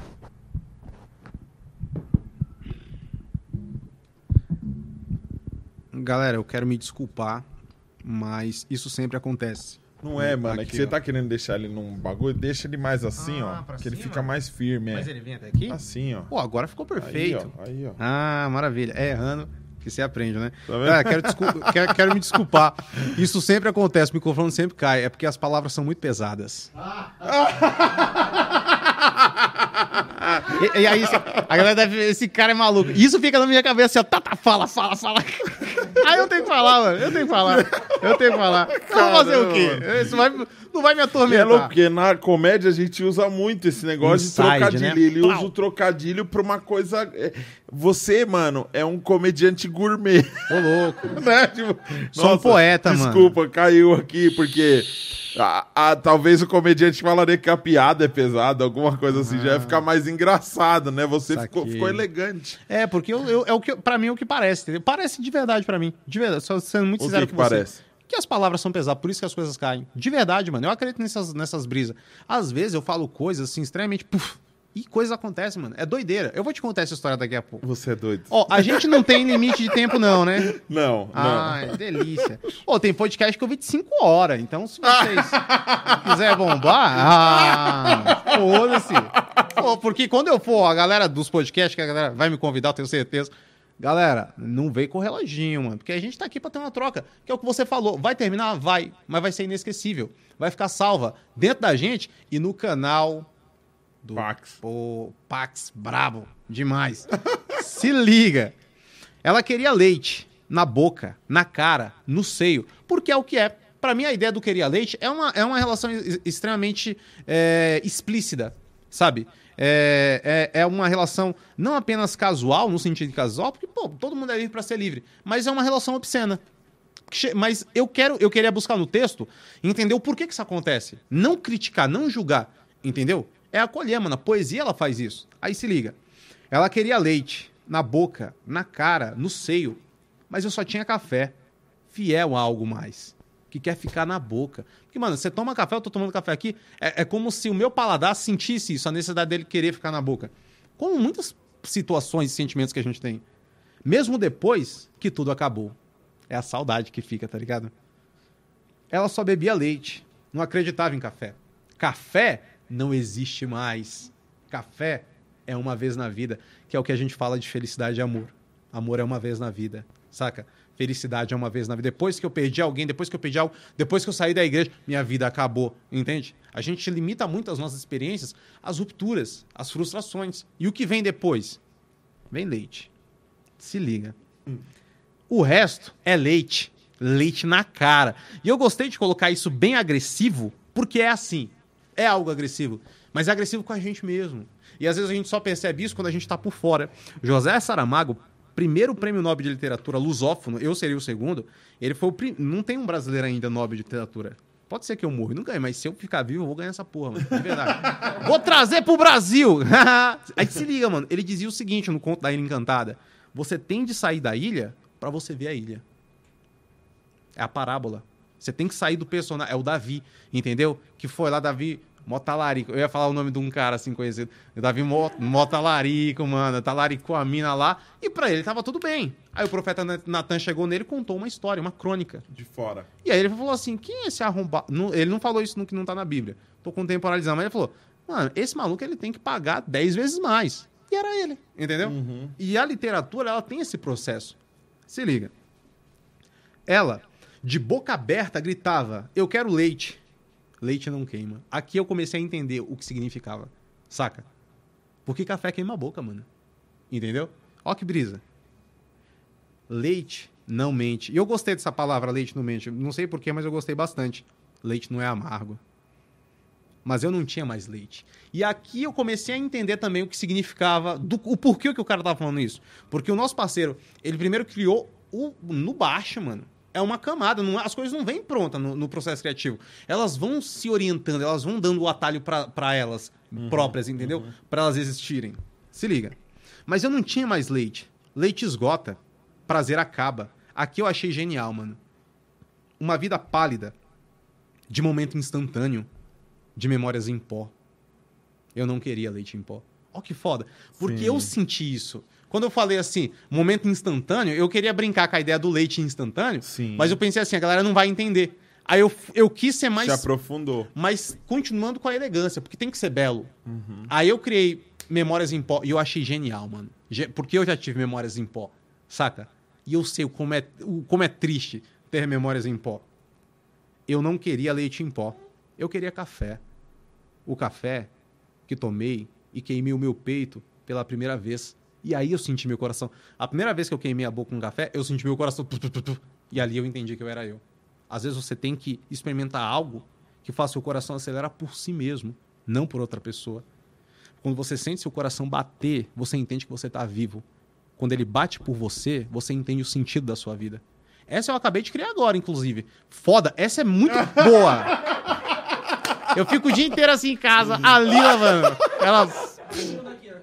A Lila é a melhor mulher do mundo. Porque se fosse outra mulher, tinha enlouquecido. Eu fico assim o dia inteiro, mano. Ainda bem que minha filha vai nascer, eu vou falar essas fitas pra ela. Não vai entender, graças a Deus. né? Ou vai ficar pior que eu. Já pensou? Que absurdo. E é verdade, mano. O café que tomei e queimou meu peito pela primeira vez. E eu senti o meu coração. A primeira vez que eu senti o aroma do prazer que é estar sozinho. Fala pra mim se quando você faz um café não tem um, um- um cheiro, um cheirinho de amor próprio. Você precisa fazer só pra você. Sabe, a gente acorda, sente aquela fragrância e a gente sente nosso. E é o- pelo menos é o que eu sinto, entendeu? E é por isso que eu escrevi. Eu só tinha café. Que a gente fica feliz ao tomar sozinho. a solidão, tem gosto de leite. A liberdade é sabor café. Ela queria leite. Levantou e foi embora. Pediu um leite por direct, porque hoje em dia é muito fácil. Uhum, entendeu? uhum. Matar as nossas necessidades é muito fácil. Agora, entender o nosso sentido não é tão fácil assim, tá ligado? Para não passar fome. E aqui eu, comecei a entender onde esse texto ele queria me levar. A fome é amarga, mas o amargo é a prova de que o café existe. A solidão, ela dói. Mas sem solidão não há liberdade. Entendeu? É uma condição humana. Se você quer ser livre, você tem de saber ser sozinho. A liberdade ela tem esse amargo da solidão. Só que é um amargo que é gostoso. Porque às vezes é muito bom ser só. Entende? E aí eu terminei de uma maneira muito especial, cara. De verdade, eu achei lindo isso daqui. E quando você aprende a fazer o próprio café, você não precisa pedir para ninguém. Mas vai que um leite. Acredite no café. Porque aqui a ideia do leite é aquela galera que não acredita mais nisso. E a, ideia, a galera do café é a galera que aprendeu a se amar. Café é amor próprio. Entendeu? E aí eu poderia terminar essa obra, tipo, colocando um contra o outro. Só que a poesia ela colhe. Aí eu falei, mas se eu misturar essa galera? Virou um pingadão. Se liga, mano. exato, exato, exato. Mas vai que um leite, acredite no café. Café com leite é amor. Mano, essa frase, café com leite é amor, ela não parece antiguíssima? Porque é. É um exemplo. O primeiro cara que viu banana falou, é banana. E pra mim, quando eu, eu, eu pensei em criar uma elaboração, explicar. Quando eu falei café com leite amor, eu entendi o quanto o simples era importante. Sim. E o amor é simples. Entendeu? É trivial, né? Pô, mano. É, é, eu já Mas vi aí, amigo chorar comendo virou pão meme. com ovo, velho. Eu já vi amigo chorar Sério, comendo pão com ovo, mano? porque lembrou da infância. Olha só que, que, que prazeroso, né, cara? Né? Essa visita. Poxa, mano. Singelo. Caramba, que legal. e isso daí, mano, velho. virou um meme do caramba, assim. Mas assim, eu Mas- como artista... Não, porque a galera debochou. A galera não entendeu nada do que eu escrevi. Entendeu? Mas isso daí tudo bem, mano. É o que eu, é- esse bagulho de amar quem te odeia. eu- tudo bem, eu não tenho um ranço nem nada, tá ligado? Isso daqui é uma condição. A gente é muito manipulável, Uhum. saca? Às vezes a gente fica chateado, mas no fundo, a maior parte do, do- das críticas em relação à arte de alguém vem de pessoas que, na real, não entenderam a arte. E não são artistas. Então, na, na real, você não tem que ficar com raiva, você tem que ficar com pena. Que coisa você não entendeu. Não, mano, mas é um. Tranquilo. Aí se liga, mano. Olha que interessante. É, então, pra mim, as- a- a- os processos, eles são organizados assim. Quando eu faço esse tipo de criação, é uma cerimônia sagrada. Porque eu tô entregando algo que pode se impactar vidas. E é o meu propósito, entendeu? Então é como eu enxergo as coisas. Mas às vezes, infelizmente, a gente entende que nem todo mundo vai receber da mesma maneira e tudo bem. Por isso que eu digo a importância de você ser muito leal ao que você faz. Se liga, mano, esse texto que você comentou, eu vou te mostrar esse número. E você vai responder pra mim se você já viu algum texto ter esse rendimento aqui. Se liga. Ô, só antes de você falar, Manda. tem um, um imbecil aqui, deixa eu ver. É, é que a gente tá falando de imbecis. Falei acho que, tem hater. Ah, eu legal. tô ligado. O Rafael Santos falou papo de maconheiro. É? Aí a Pétala Isaura falou, ele avisou que os haters vinham, vieram mesmo. Caramba. Pior que ele nem foi hater, né? Aí o, o outro cara, o Luiz Penso, falou: Estou aqui pelo Pax, sou fã, mas não sou obrigado a curtir todos os convidados dele. Que é, o que é natural, inclusive. Aí se liga. Aí o Cleiton falou: Esse cara tá fumando maconha e já tá doidão. Olha que legal, velho. Mas é a, a, é a experiência da maioria Olha da o galera, outro, velho. Entrei agora. Quem é esse noia? Sacou?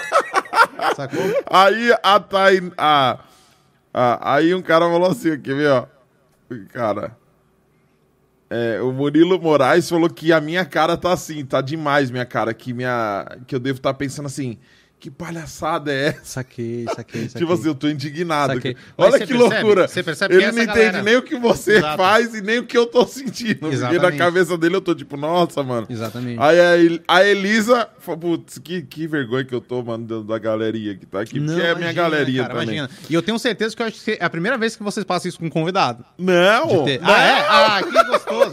Então tá ótimo, que delícia. O- ó, Vamos a, beijo, a então. Elisa, ó, olha que a Elisa, que profundo isso. O Pax nem deve ter entendido. Ou sim. Entendeu. Entendeu. e ela mandou em outro comentário. Ou sim. É, Ai. porque ela, pô.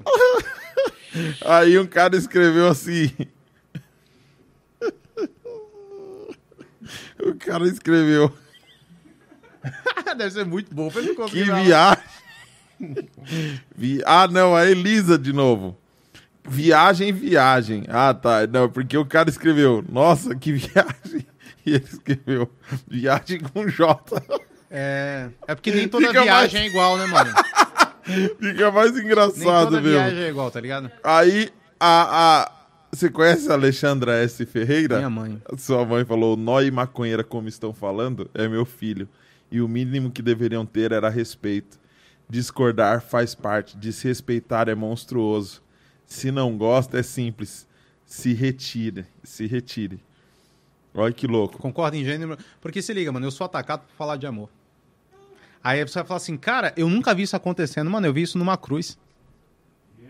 Oh! Oh! Tô arrepiado, mano, de verdade. Sim. Saca? Então, mano, eu sei, eu. Desde o início eu sabia. Posso falar o que eu tô sentindo, te Ah, ouvindo, velho? Claro, mano, fica à vontade.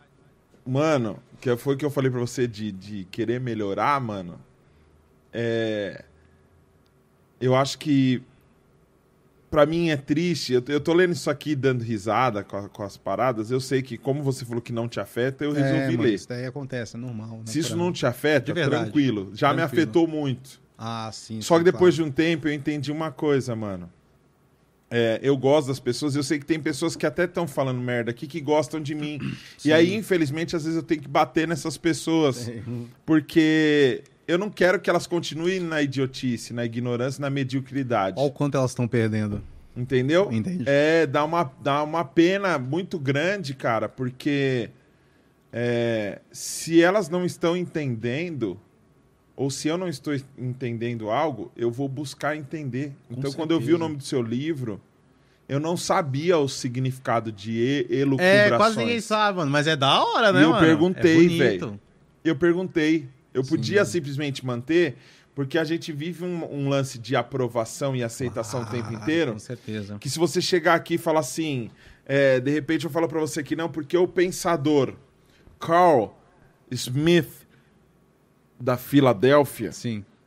e aí é capaz de você falar assim, ó, mano, eu não sei quem é, mas eu tenho que falar que eu sei quem é. Sim, então eu falo, ah, claro, o E Smith, você nunca escutou, né? O. Smith é incrível, e eu inventei isso. É igual a tua frase lá do Tropa de Elite. Não- mano, deixa aí bra- bala, bala, bala. Então, assim, o lance da, da, da aprovação, por algum momento você pode.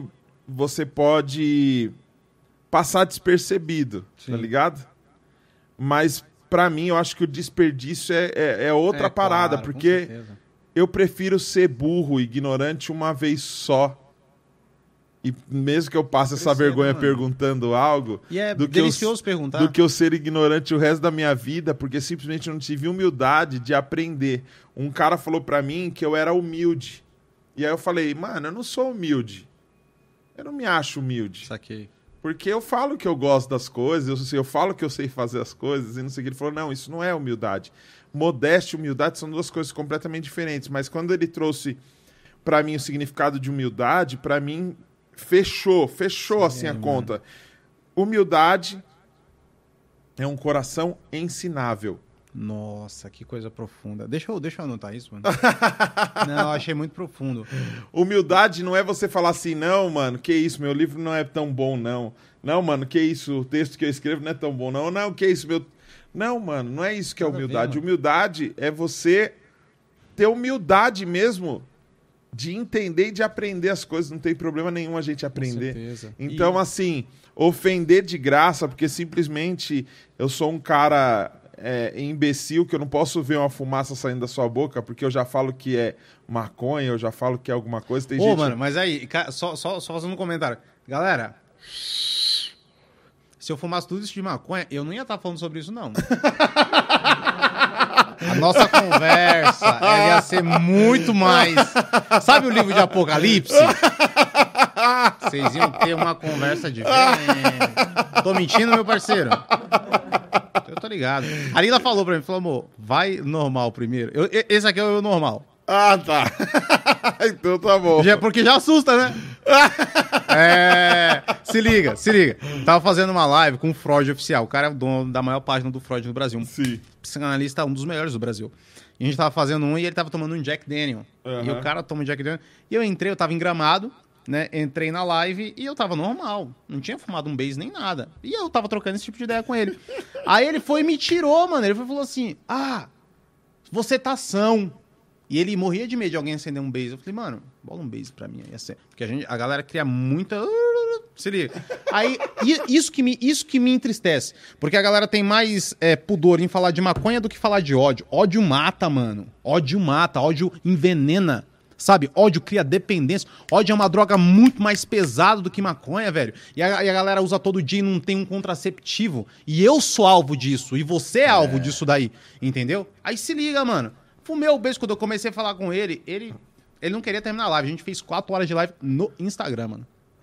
E virou meu parceirão. Então essa troca, mano, é igual. Essa troca é muito natural, verdadeira. Mas, ô, deixa eu te mostrar o texto. A galera vai criticar, mas vai, faz parte. Se liga.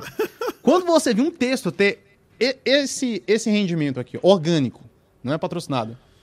Deixa eu ler pro pessoal. Olha esses números. 386 mil likes, 14.900 mil comentários, 88 mil salvados, assim, os caras sal- salvos, né? Nossa, salvados é fogo, né? Estamos falando aqui. Mas nós somos salvados, não somos? Caramba, do. Nossa, mano. Duas milhões e meio de pessoas alcançadas. Esse texto, um texto, eu ganhei 125 mil seguidores em dois dias. Quando tu fez um convite pra mim, pra eu vir aqui, eu tava com 1 milhão 293 mil. Eu fui pra 1 milhão e 400 mil. Eu tô com 1 milhão 440 mil seguidores. Com palavras. Palavras, quando encontram o rumo certo, elas se tornam histórias, mano. Saca? Palavras e uma bunda. Tem uma bunda na foto. E é essa a grande, a grande questão É que eu falei contigo, tá ligado, mano? De verdade. Porque se liga, o cara que vê o meu texto, ele sempre vai ver a, a bunda aí, mas porque ele já tem essa resistência. Eu nunca tinha pensado no que você me falou no começo do É. nosso papo. E eu anotei que é um bagulho que eu nunca mais. É um, é um escudo que eu peguei. De você falar assim, mano, às vezes as pessoas se sentem intimidado, entende? É. Parece que você tá tirando, entendeu? E, cara, esse cara que ele já se sente intimidado, ele quer arrumar uma desculpa pra atacar você. Aí ele vai usar a desculpa da imagem. É. Entendeu? Mas, mano, essa imagem, ela significa muito. Porque pra ela ter feito essa foto, ela queria mostrar muito mais que aquilo. Se fosse só pra mostrar aquilo, entendeu? Então eu acredito muito nisso, cara. Mas, óbvio, eu sou um artista, né? E as pessoas não são obrigadas a me entender. que louco, velho. Que louco. Quantos livros? Três. Três livros. Em... Três. Esse elu... Elucubrações você escreveu. Você tinha. 2017, Foi mano. 2017. Tinha 23 anos, se eu não me engano. Vou, vou ler aqui uma frase boa pra você. Se Leia. liga. É. Às vezes, tem de doer como nunca, para não doer nunca mais.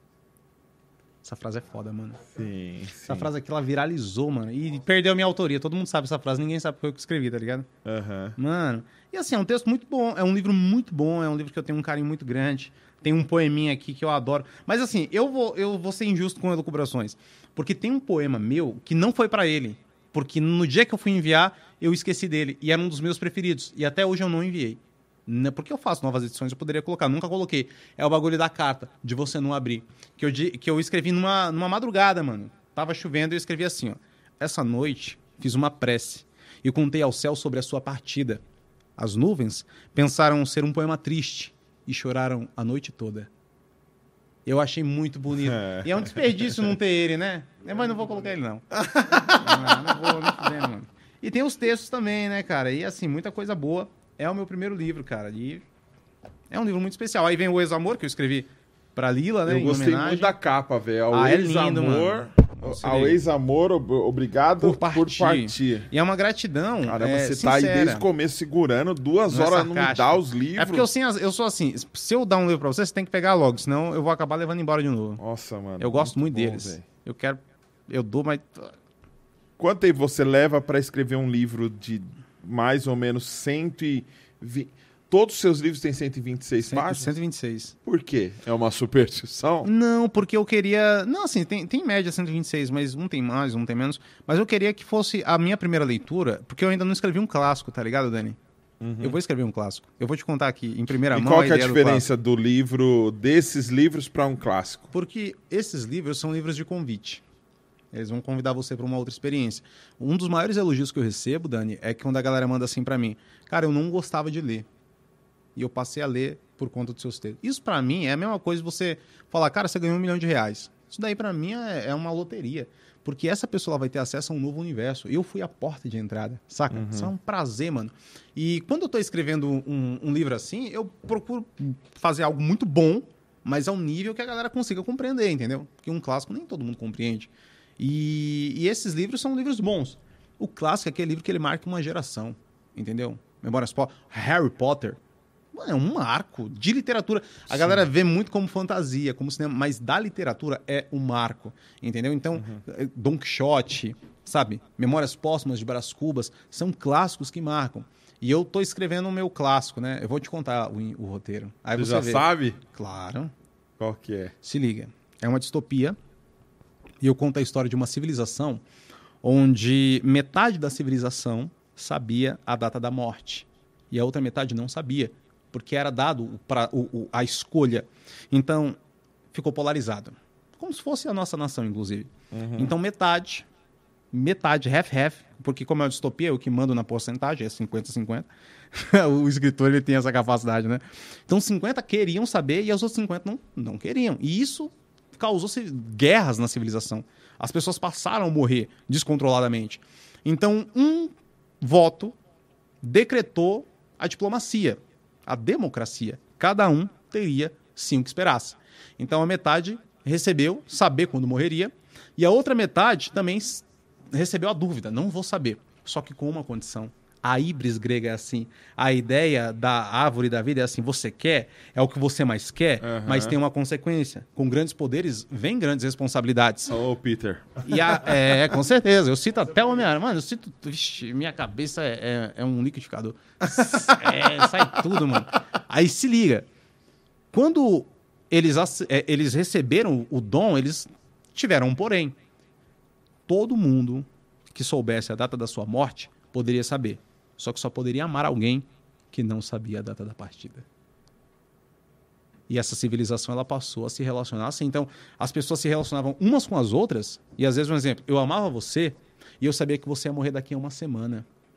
Só que eu não sabia quando eu ia morrer. Entendeu?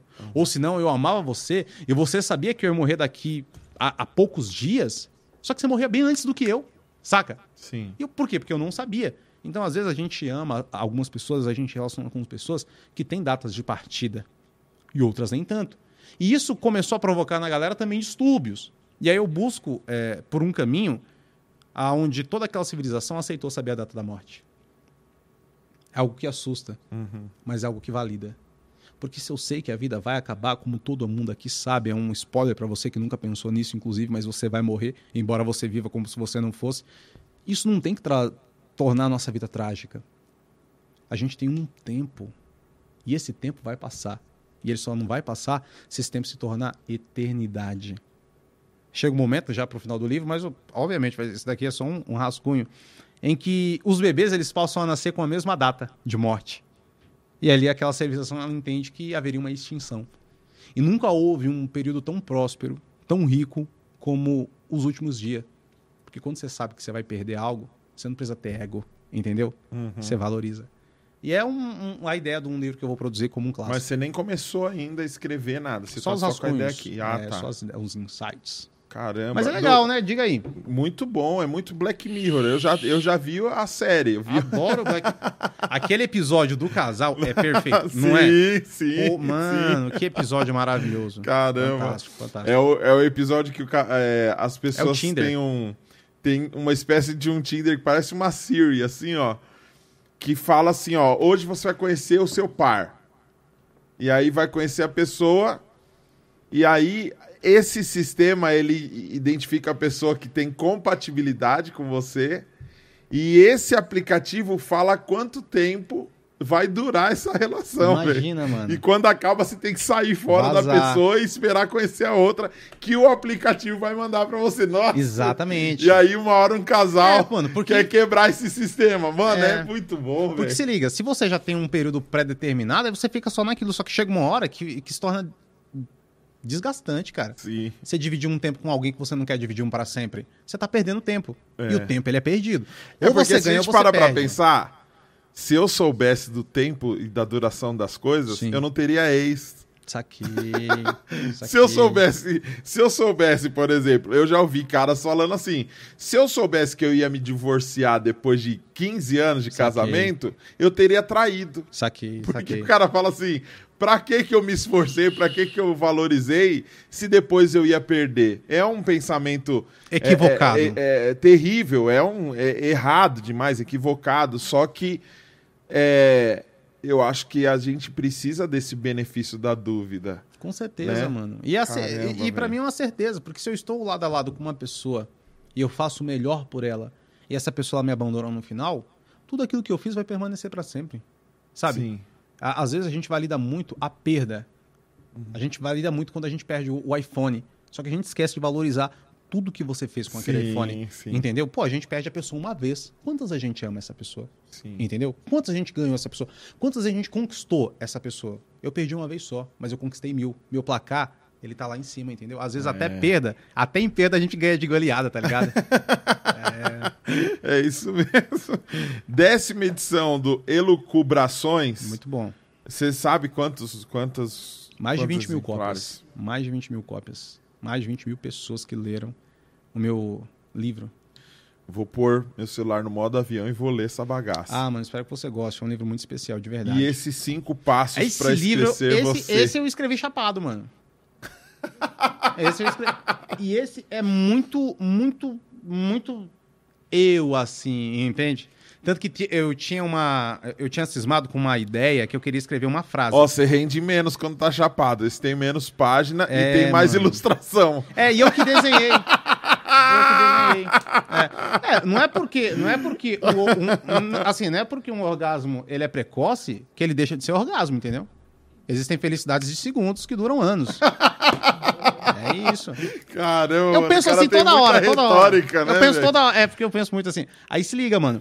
Eu tinha uma ideia que eu queria elaborar um pensamento dentro da ideia de nó e cadarço. Porque a gente sabe, nós, a ideia de nós. E, e eu percebi que todas as vezes que o meu nó se desfazia, eu pisava no cadarço. Eu achava isso, muito significativo, sabe? Porque quando o nós se desfaz, pra mim alguém sempre aca- acabava pisado. Só que eu não conseguia encaixar as palavras. Aí, mano, uma vez uma lua cheia top, igual a do Racionais, e eu escutando Racionais, mano, com certeza, Racionais é bala. Aí, não, Racionais é... Aí se liga, mano, eu fui escrever.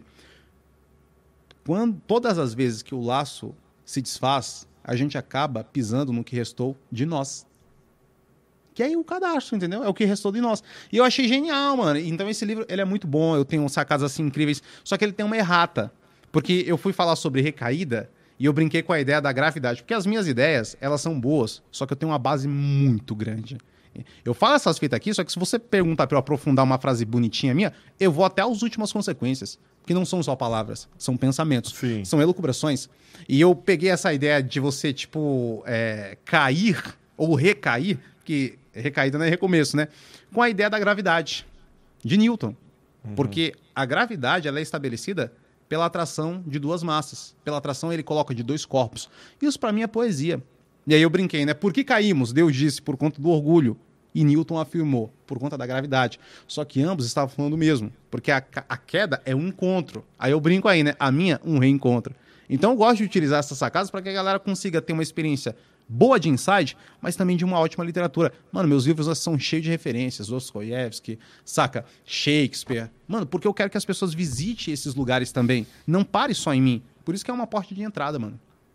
Caramba, mano, você é embaçado, hein, moleque? É nóis. E você já falou bastante palavras em inglês, né? Insights e tal, e você, né? Half, né? Half, metade, metade, tal. Você já, você domina inglês, não? Não, mano. Por isso que eu adorei quando eu vi o inglês lá da mina que veio aqui. Ah, o aulão, vai rolar o aulão. de verdade, já vamos um aproveitar curso, o gancho aqui, ó, da Vou- Festa Idiomas. Vou arrastar pra cima. Arrasta pra cima. o aulão do inglês. Mano, ela pegou a- a- o lance da técnica de usar filme, Caraca, que legal. porque é o lance visual, e a técnica que você tem, a, a ferramenta maravilhosa que você tem dentro de casa, que às vezes você nem se liga, né? Que é você assistir o mesmo trecho várias vezes, Sim. porque hoje você tem essa possibilidade. Com certeza. Antigamente era só televisão. Se você perdia o filme, você tinha que esperar daqui meses passar aquele filme de novo, ou então ir até uma blockbuster e Opa. alugar, né? Aí tinha que devolver, senão pagava multa. Isso, você é louco, já me endividei muito com isso. É, hoje você pode assistir e voltar quantas vezes quiser, e você pode assistir no, no idioma original, voltar, assistir mais uma vez no seu idioma, voltar, assistir no idioma original com legenda, voltar e assistir no idioma original sem legenda. Você já exercitou o inglês. Exato, mano. Porque é importante. Então, ela pegou até um trecho do, do Breaking Bad. Oh, é, Uma ela- das melhores Nossa, séries de todos os tempos, é- na verdade. Um amigo meu falou pra mim há quatro anos. Quatro anos. Falou: olha, Breaking Bad mudou minha vida. Caraca. Aí eu muda. falei, não, não. É um mudar clássico. a vida é demais. Né? Quando você tá na, na, na, na ignorância, você descredita qualquer coisa. Você me Então, tipo, xinga no vídeo. Exatamente. É, então, é tipo, incrédulo. o cara não tá entendendo o que você tá falando, ele vai pra dois caminhos. Ele vai falar que você se acha demais, Sim. porque ele tá incomodado com você, porque eu estou incomodado com Sim. você. Eu tô me sentindo um jumento na sua frente que trocando Imagina, mano, eu tô, você. eu tô diante de O você. Thiago e pra até eu perguntou se eu queria ir no banheiro, que eu tô aqui, ó. Que eu Não, fico assim, mano. assim, porque, tipo assim. Não, mas é o meu subconsciente. Alguma surra que eu Mas tomei com um posso ano fazer de só um idade, lá. comentário? Pode, por Ó, favor. o, você sabe? Não, eu vou ser muito sincero, cara. Porque eu, eu sou péssimo de mentiras, sabe por quê? Porque as minhas mentiras são histórias. Eu gasto todas as minhas, minhas mentiras é igual eu com o stand-up. O pessoal chega, é verdade aquilo que você falou? Lógico que não, mano. É, por É, isso que eu mano. uso no stand-up. Isso, então sendo muito sério contigo, você sabe que, ah, para mim, um dos momentos mais especiais de um profeta nas escrituras é quando ele, Jeremias ele entra em conflito com Deus. E ele tem uma conversa que eu já tive diversas vezes. Que ele fala para Deus, ele diz assim: é, Eu preguei você como um manancial, mas tu é para mim uma fonte de águas ilusórias. Saca? Aham. A intimidade que você tem de chegar para uma pessoa e falar assim: você é uma miragem. Eu já senti isso, inclusive, na minha vocação, na minha chamada para a galera que te conhece entender, sabe? E só que quando eu penso, eu tenho a mesma sensação que ele, porque ele diz assim: quando eu digo que eu não pregarei mais a sua palavra, sua palavra me dói nos ossos. É isso, entendeu? Mas eu vou ser muito sincero, estou na frente de um manancial, cara. Eu me sinto muito enriquecido de verdade. Para mim tem sido muito proveitoso. O que você falou no começo é um bagulho que eu vou levar para minha vida inteira. Eu nunca tinha reparado isso. Nunca. Por isso que eu amo muito a Lila. A Lila é muito mais foda que eu em tudo. A sorte é que ela não escreve. Aí eu ganho todo seguidor. Mas, mano, minha esposa, ela me vê pontos fracos assim, coisas que eu não enxergo. Ela. Você já pensou nisso? Tudo que ela falar pra mim, eu avalio. Até se ela falar pra mim, já pensou em dar um tiro em fulano? Eu ia, eu ia avaliar, sinceramente, porque é uma opinião muito válida. Então, o que tu falou no começo é um bagulho que eu vou levar pra minha vida inteira, mano. Do fundo do meu É coração. isso que eu busco em todos os episódios aqui. É nóis, conseguir mano. alguma- achar alguma coisa que marque. Pô, eu nem te gente falei tá qual que é o ideia. sentido da vida pra mim, ó, que brisa. Qual que é o sentido da vida pra você? Tá escrito aqui, mano. Minha primeira tatuagem é uma frase minha, que tá, é a última frase desse livro. Do... O sentido da vida é dar sentido à vida de alguém. É, É o que você falou, É o outro. entendeu? É isso. É saca? o outro. Eu tive a oportunidade de estar com. De, de andar com amigos muito endinheirados Aí. e com muitos bens materiais e que às vezes falavam assim pra mim: Cara, eu trocava tudo que eu tenho pra poder viver essa vida de doido que você vive. Aí, de mano. tipo, um dia tá tocando num lugar, outro dia tá inventando uma outra coisa. De fazer uma parada descompromissada Sim. e extremamente divertida, porque eu Uhum. acho que tem hora que a gente precisa também com do entretenimento. É, Total, é mano. essencial, é necessário até pro nosso, pra nossa saúde Relaxar. é, é, mental, né, velho? Sim. Então, e, e você faz isso e espalha para as pessoas, você transforma as pessoas desse, desse jeito. Eu mandei seus textos para algumas pessoas, é, é, até por aquele lance que eu perguntei para você sobre a, a- a pessoa ideal, a alma gêmea Sim. e tal, o lance para continuar. E eu queria dar uma complementada nisso para quem está assistindo, que eu acho que a gente tem que tomar muito cuidado com uma coisa é a gente precisar de gente, porque a gente realmente precisa de gente. Outra coisa é a gente depender de gente. Com certeza. Então, quando a pessoa entra no lance de dependência emocional e não olha para si, que é a nossa conversa no começo desse podcast do lance de se amar, Tipo, eu, eu amei tanto você, amei tanto seu trabalho, que eu estou incomodado que eu preciso me amar mais. E eu acho que me amar mais é fazer, sabe o quê, É um velho? convite, mano. Me amar mais é colocar mais o meu celular no modo avião Sim. e ler um pouco mais, Boa. ler o que eu não li, né?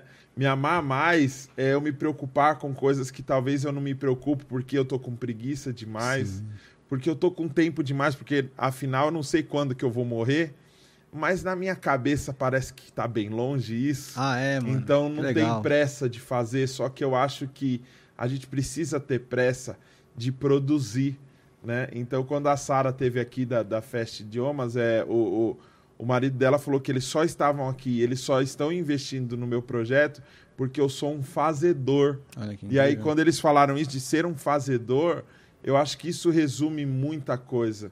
As pessoas podem criticar o que for, isso aqui você deixou, se você morrer hoje, isso aqui vai ficar e as pessoas vão ler.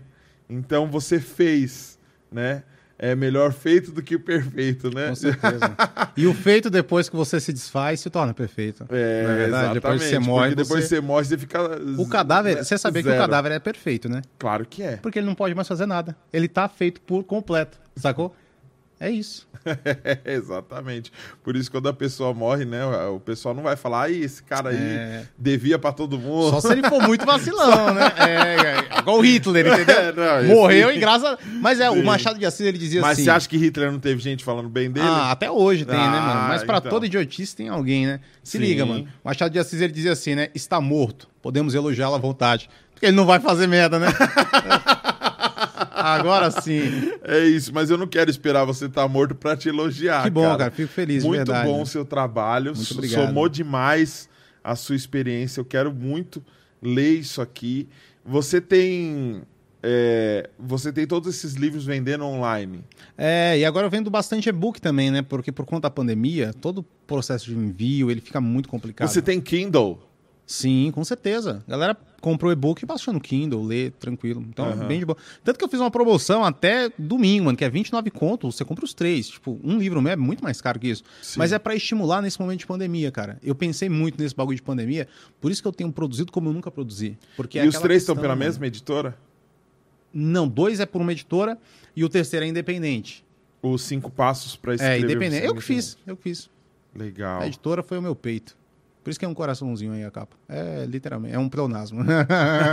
que delícia, né? E já tá. a- o, a Ex Amor já é a sexta edição. É, o Ex-Amor vende pra caramba. A galera adora o título desse texto. É um livro muito bom, mano. É um romance. E ele é de quando? Ele é de 2019. 2017, Caramba, mano. 2019, Já 2020. tá na sexta edição. Sim. E os cinco passos para esquecer você É. é recente. Tá até falando sobre pandemia e tudo mais. É, aqui. mano, eu colo... mas a dedicatória desse livro é muito especial. É. Se liga, quando você escreve. Mano, in- inclusive pensa muito nisso quando você escreveu o seu livro. As dedicatórias, elas são muito boas. Uhum. Saca? O José Saramago, que é prêmio Nobel de Literatura, no ensaio sobre a cegueira, ele coloca assim no início: Se puderes ver, olha. Se puderes olhar, repara. Ele tá fala- colocando essa dedicatória para um livro onde ele vai falar de uma pandemia de cegueira, velho. Olha como isso é profundo. Mas a melhor é a do Machado de Assis. Eu tô com esse livro aí, não li. Você tem que ler, ele é muito gostoso, mano. Muito gostoso. Ele tá ali, ó, naquele armário. Eu vou pegar ali, ó. Tá do Você lado vai do gostar. Mano, um Nobel de literatura. Oxford. Você meu tem que meu irmão ler, me mano. emprestou, velho. Você tem que ler, mano. Mas a, a dedicatória é bem bacana. A, a melhor que eu já vi é do Machado de Assis, né? Que ele coloca: dedico essas memórias póstumas ao verme que primeiro roeu as, fias, as frias carnes do meu cadáver. Então é nossa, um bagulho muito da hora. Nossa, cara. É, mano, é, é aquele. O Brás Cubas é um arrombado, mano. É por isso que eu adoro ele. É. Eu, ah, adoro. e aí, a o meu primeiro livro, eu dedico, obviamente, à minha família, ao Brigadeirinho, Pedrinho, meus sobrinhos, né? A minha família inteira. O segundo livro, aí eu já brinquei com a dedicatória, porque como é o ex-amor obrigado por partir, tá lá, dedicado a, to a todos os amores que partiram, obrigado. Ah. Só que os cinco passos eu dediquei ele a todas as vítimas do coronavírus. Eu coloquei, né? Esse livro de esquecimento, dedica esse livro de esquecimento à memória de todas as vítimas, porque eu nunca escrevi numa pandemia, mano. E é muito difícil. É difícil, né? Criar é difícil. Sim. É em luto. Você, tem que estar bem, né? Aparentemente você tem que estar bem, mas também às vezes é bom estar mal pra escrever também. Eu não acho é? que não é nem que é bom, mano. É que às vezes é necessário. Porque eu não vou chegar pra você e falar assim, cara, é muito bom Fica você mal. perder uma pessoa. sim, sim, saca? sim. Só que às vezes é necessário. A dor, quando ela é, é- é nos encontra, ela precisa se transformar em alguma coisa. Ou ela vai se transformar em sintoma, na minha concepção, ou ela vai se transformar em arte. Então, quando a dor ela vem pra cá, o Rubem Alves, mano, um dos caras mais geniais que eu conheci assim o trabalho de verdade. Ele era professor da PUC e ele morreu em 2014, infelizmente. Ele dizia o seguinte, que ostra feliz não produz pérola. Porque a ostra, ela tá na vida dela normal, tranquilo, aí entra um grão de areia, que é o sofrimento. E ali a dor se aloja. Então ela tem duas opções. Ela vai conviver com aquela dor para sempre, ou ela vai transformar aquilo. E ela passa a encobrir aquilo de madre pérola. É ela ali. E aí no final ela transformou uma dor em uma pérola, sacou? Para tornar suportável. A arte existe, o Ferreira Goulart fala, porque a vida não basta.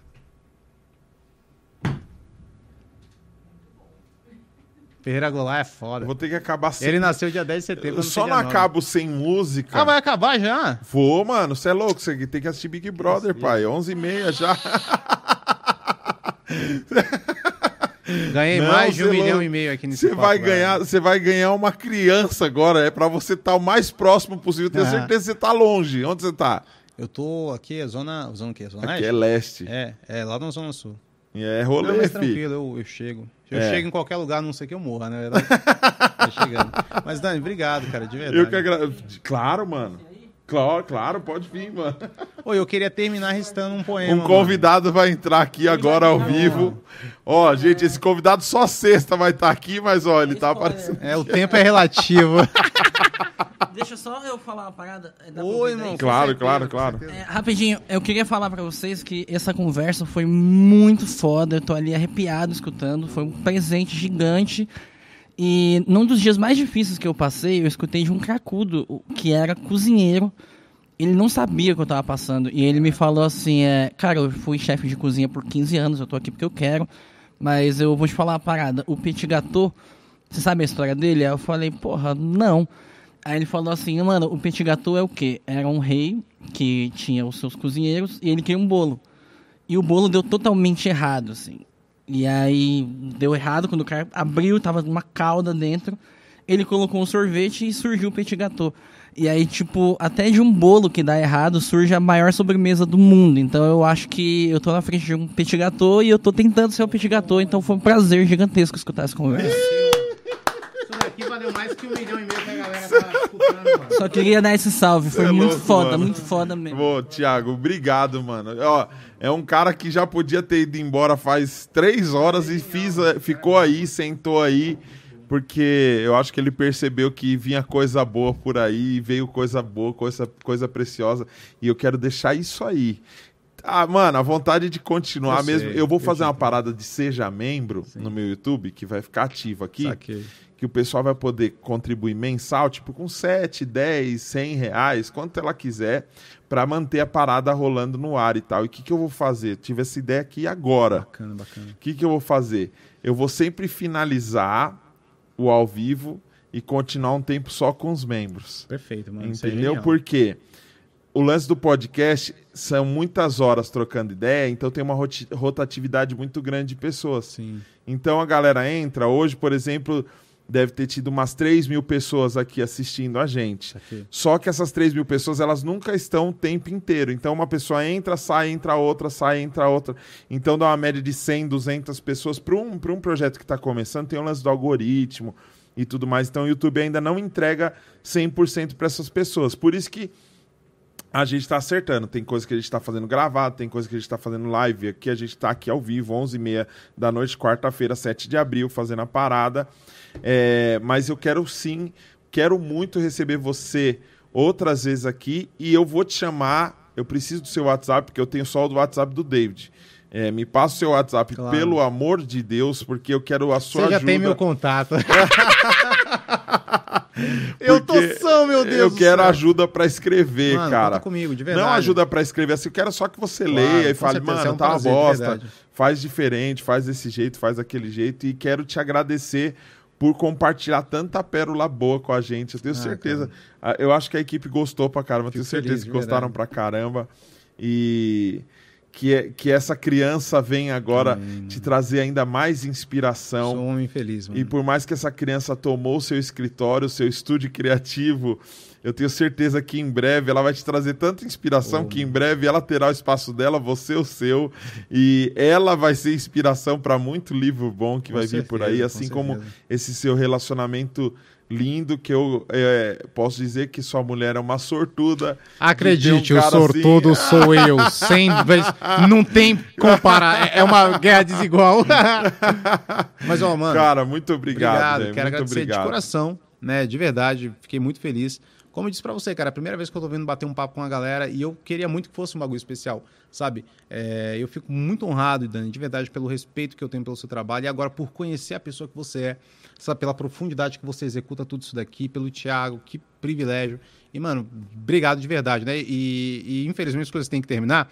E eu quero terminar com um poema do Drummond de Andrade. favor. O maior poeta de todas. O Drummond, ele era Põe uma muito música bom. legal baixinha aí, ô, ô. Marcelo. Pô, pra tu manja fazer um clima. sonzinho? Como assim? Ah, mano, sei lá, com baixo, só um fundinho pra eu fazer o. o ele põe ali, ó, no digital, Ah, ali, ó, fica mais. Manda aí. umas te- Porque só o baixo, você falando e Manda aí. dum, dum, dum, fica chato pra caramba. Será, mano? Ali ele coloca com. É, tem um piano, eu baixei um piano aí. Um, vai no downloads aí.